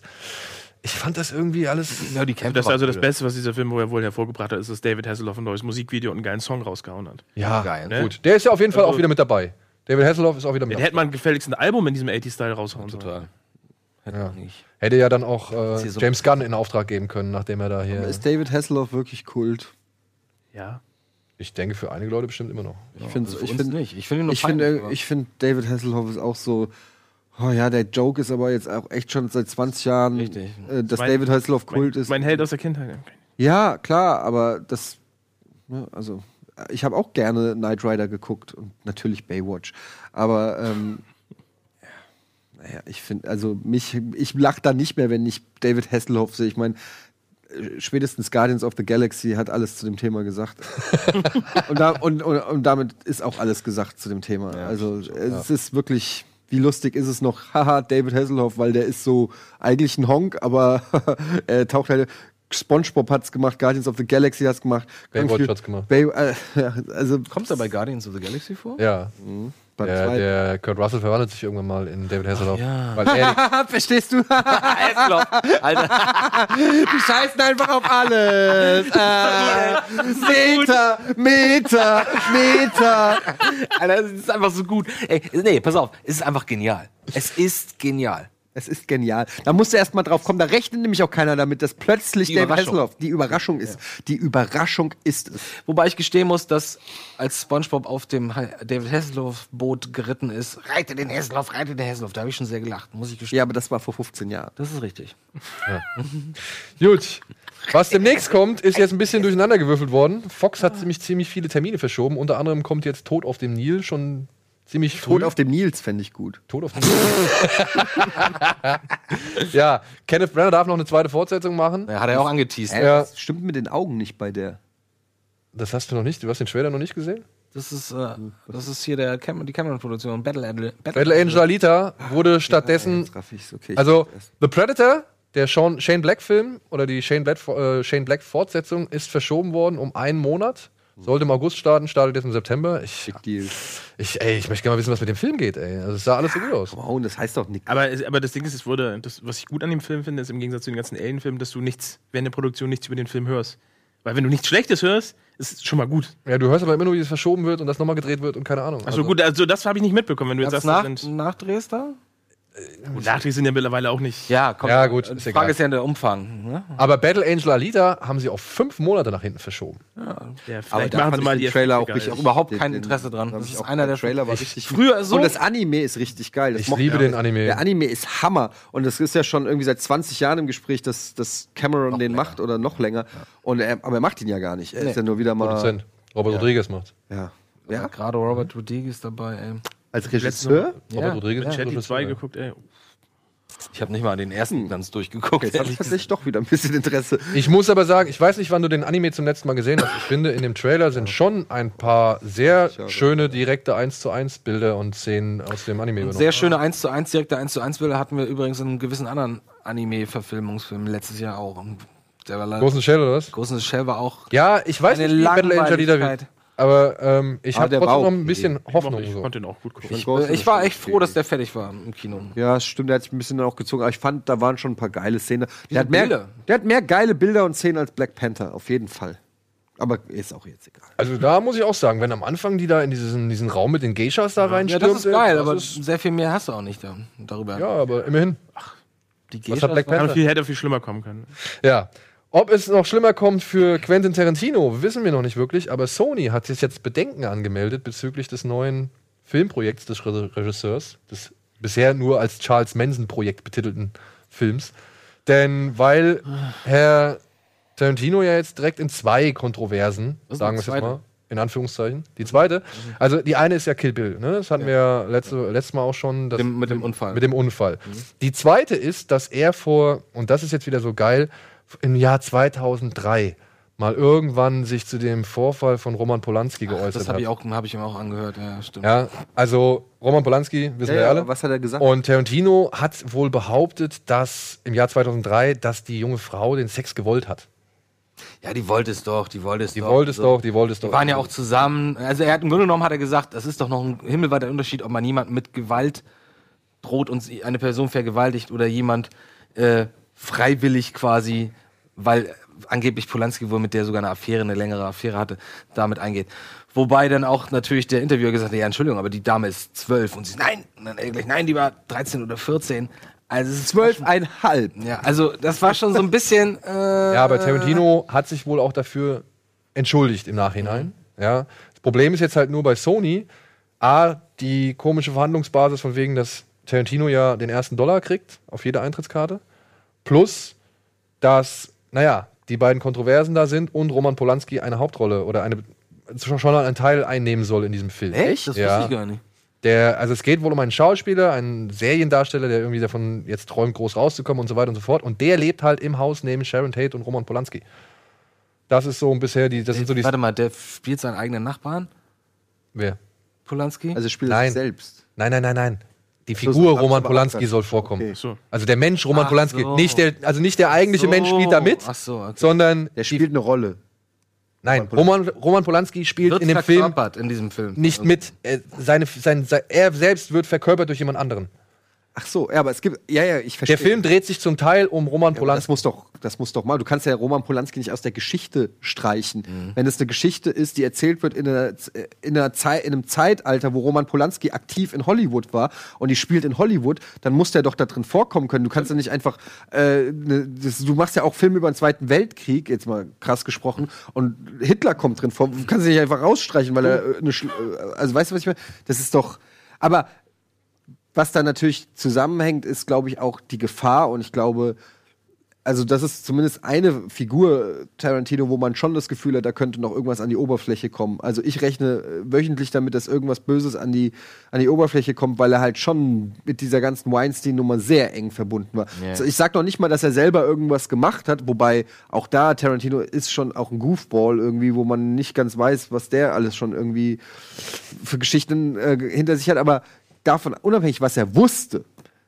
Und da denke ich, könnte das natürlich schon so was sein, wo sie Angst haben, wenn sie sagen, wir produzieren jetzt hier einen Film für, was weiß ich, 100 Millionen und dann Ja. kommt irgendwie der Prozess mit Weinstein, Aussagen und dann kommt irgendwie, ja, und da auf der einen Gangbang-Party war aber Tarantino und hat irgendwie äh, Koks von einer äh, 14-Jährigen äh, und so. Von den Füßen einer 14-Jährigen. Und dann, ja, was machst du dann? Dann musst du den Film wieder einäschern und kannst du eben Das ist nicht ein gutes einfach aus- Argument. Das ist ein gutes Argument. also da, da kann ich, ich kann diese latente Angst irgendwo verstehen. Auf der anderen Seite kannst du ja jetzt, könnte ja jeder irgendwie Dreck am Stecken haben und dann kannst du ja gar nichts mehr machen. Ja, vor allem. Also dann aber was halt auch noch so eine Sache ist, was halt auch noch so eine Sache ist, ne? Der Film muss wohl 375 Millionen Dollar einspielen, bevor Sony wirklich Gewinn macht. Ja gut, das ist eine rein wirtschaftliche Geschichte. Ja, Da und müssen sie halt wieso- überlegen. so viel? Hä? Wieso so viel? Weil Tarantino halt diesen, diesen, auf diesen ersten Ist, Dollar. das, ist diese das der erste Prozentsatz- Film, den Sony mit ihm macht? Ja, ja. Gut. Erklär Sollte man sich vielleicht vorher mal äh, überlegen, wie man ins Boot holt und was er so für, für Business. Also Tarantino kriegt von jeder verkauften Kinokarte, kriegt der irgendwie einen bestimmten Prozentanteil. Mhm. Ja, das sollte mal 25 Prozent sein, das konnten sie irgendwie noch runterhandeln, weil das echt verdammt viel gewesen wäre. Und ähm, jetzt haben sie es ein bisschen runtergehandelt, aber den Deal, den er ausgehandelt hat, den machen wohl nicht mehr viele Regisseure, beziehungsweise kriegen nicht mehr viele Re Regisseure.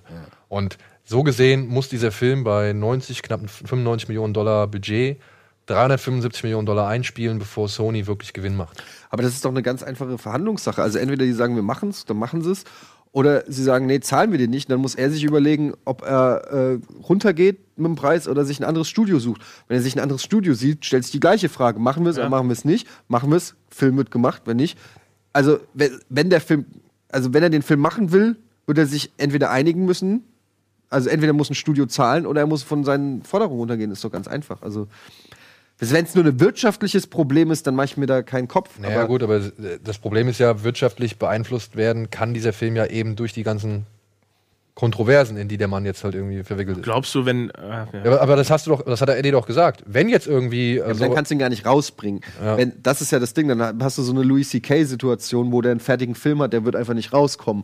So, aber, also wenn rauskommt. draußen ist er. Ja, aber wenn Tarantino, also wenn rauskommt, Tarantino hat eine Frau vergewaltigt, nehmen wir es mal an, ja, dann kannst du ja nicht einen Tarantino-Film in die Kinos bringen. Das heißt, der Film ist dann tot. So, dann ist es aber auch egal.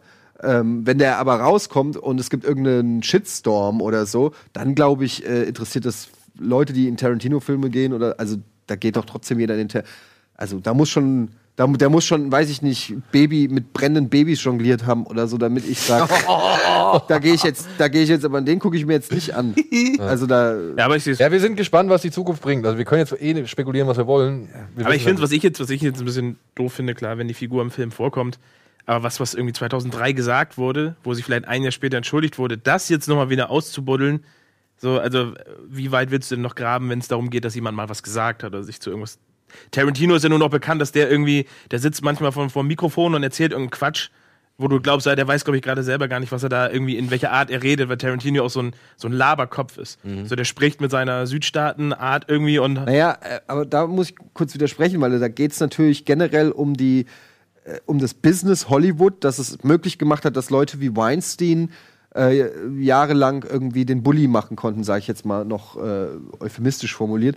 Aber ähm, und wenn, wenn es dann eben rauskommt, dass Leute zu, durch ihre Denke zu diesem System beigetragen haben, dann ist es in der ist es heute natürlich auch noch ein Problem, wenn du das System ändern willst. Also kannst du natürlich schon sagen, auch wenn es 20 Jahre her ist, der Typ ist immer noch einer der mächtigsten Hollywood-Regisseure, ähm, siehe der Deal, dann äh, ist es natürlich schon auch legitim, sag ich mal, zu kramen. Was ist das für ein Typ? Wo hat er, was hat er schon ne, gemacht? So, also das kann ich da, das ist, finde ich schon nicht total von der Hand zu weisen, dass man da noch mal gräbt. So. Ja. So, wir graben jetzt auch noch mal kurz in die Werbung und äh, melden uns dann gleich zurück.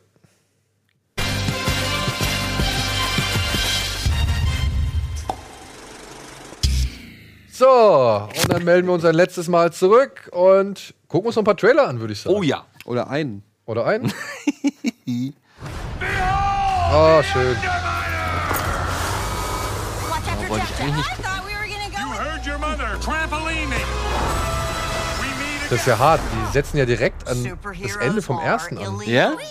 Ich muss den ersten Mal wieder ich ewig nicht Ich habe ihn nur einmal not gesehen. saying you Ja. have. im Kino. What? damals. Someone on TV said it. I was approached by this tycoon. Wants to talk about hero stuff. Help me bring supers back into the sunlight. We need Oh. Elastigirl. Das ist doch Saul. Odenkirk. Ja, bei uns. No problem. Supposed to do it, Dad. They want us to do it I don't way. know that way. Why would they change math? Math is math. Math is math. All over Dusseldorf. Dussels are dozing. Their eyelids so heavy. Droopy. Close it! I couldn't have done this if you hadn't taken over so Oh, ich well. kenn's. Ich kenn's so I've got to succeed so she can succeed. So we can I get it, Bob. What the? That is freaky. But I can't keep giving him cookies. How? Nobody in a daddy. What? Done properly, parenting Oh, is a heroic act. Done properly. Die ist so hässlich.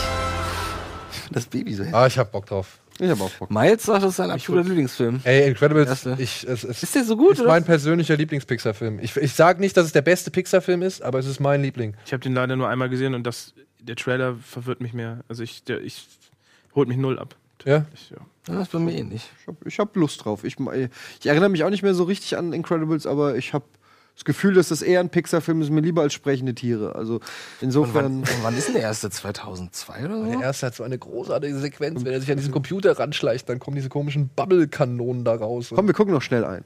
Ja, komm. Oh, das ist der hier. Quiet Place, wie er heißt. Aber sie ist dabei. Aber ist Das ist der neue Film von John Kos Kosinski, wie er heißt. Von ihm. Ah ja, das ist hier Dings. Der Action John Krasinski, oder wie heißt der? Kosinski? Krasinski? Und eigentlich, Clancy, eigentlich macht er oder? eher so Comedy. Liebes. Es soll wohl ein lautlos-Horrorfilm sein. Nee, dann ist es nicht. Spielt er nicht auch Jack Ryan jetzt? Ja, Jack Ryan spielt er auch. Der hat seinen Step geschafft vom Komödianten zum, Ist auch ein echt ein guter. zum Regisseur. Ja, nee, aber der, hat, der macht ja, glaube ich, schon alles. Ne? Der macht Regie, Drehbuch. Ja.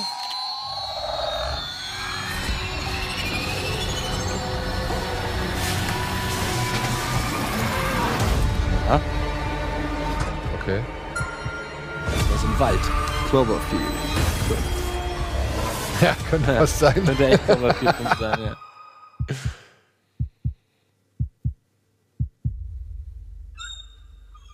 Schockeffekt. Und zack. Zack. Dankeschön.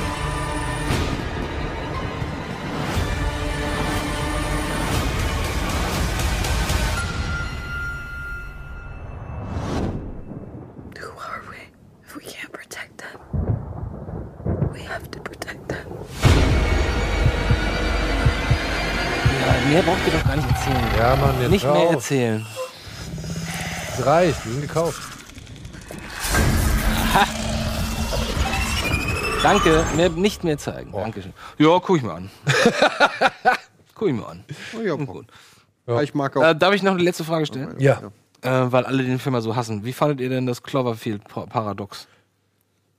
Sonntag Nachmittag. Ich konnte den, also ich fand den jetzt auch nicht so schlecht. Typical Direct-to-DVDs. Ja, aber, aber kann man sich da angucken. Diese, der, der hat irgendwie 10% überall. Ich denk so, hä? Also das ist so. Also ich weiß nicht, in, in einer Welt, in der bereits Filme wie, keine Ahnung, Supernova, The Core, Sunshine. Oh, hab ich ganz vergessen. Ja, aber weißt du, diese ganzen. Horizon. Äh, ja, Event, Event Horizon, Horizon, okay. Europe Report, Last Days on Mars. Also es gibt halt richtig viele Space-Katastrophen. Last Days on Mars ist übrigens auch ziemlich Finde ich auch nicht verkehrt. Vielleicht können wir noch ganz schnell einen Trailer. Ein Trailer noch? Hä? Ein, ein, ein, ein. Oh, es geht los. Oh, das ist das dieser. Daniel, glaube ich. Ne? Das ist dieser, ähm, Before We Vanish. Auf den habe ich Bock. Ja. Auf den habe ich Bock. Den hat uns Kollege Tino Hahn irgendwie mal. Buddy Snatchers? Ist, ist, äh, Resistance of Buddy Snatchers oder was? Ich habe keine Ahnung, Alter. Ich weiß es wirklich nicht. Aber ich fand, es sah alles gut aus. Und Puls. Das kenne ich denn die Musik? Das, ah, das ist auch im Soundtrack von, von äh, JFK. Gibt's auch Musik, Ja. die so läuft.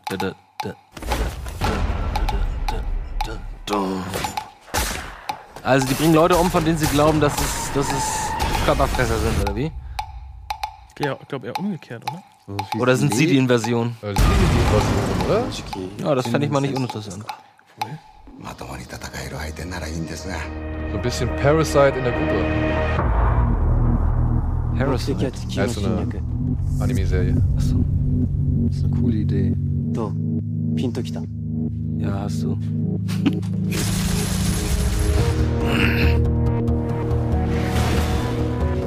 Ey, ich bin gespannt. Ich find's gut. Ja, ja, wäre auch was für mich. The most fucked up sci-fi Und Drohnen werfen Bomben ab. Ui. Ah, guck mal, da haben wir nochmal das Ui, was ist das? Godzilla-Bild nochmal. Ne? Ja, aber eins zu eins. Cool. Ja, aber doch. Das finde ich auch Ja, spannend. fand ich ja. auch ganz gut. So, wir vanishen jetzt. Wir vanishen auch, ne? Sehr gute Welle. Ja, in diesem Sinne, vielen, vielen Dank, Freunde. Und ich habe ja schon mitgekriegt, das Kinosterben hat ein Ende. Es geht aufwärts Ja, äh, mit gut. dem Kinoschließen, beziehungsweise das Kino bleibt so gerade, wie es ist. Das tat. Deswegen sagen wir weiterhin, geht ins Kino, schaut Filme, überall, wo ihr sie finden könnt. Und natürlich auch Serien und uns und was weiß ich. Und vielen Dank, Dennis, vielen Dank, Andi, vielen Dank, Eddie. Ansonsten bis zur nächsten Woche. Tschö, macht's gut und ein schönes Wochenende. Entschuldigung.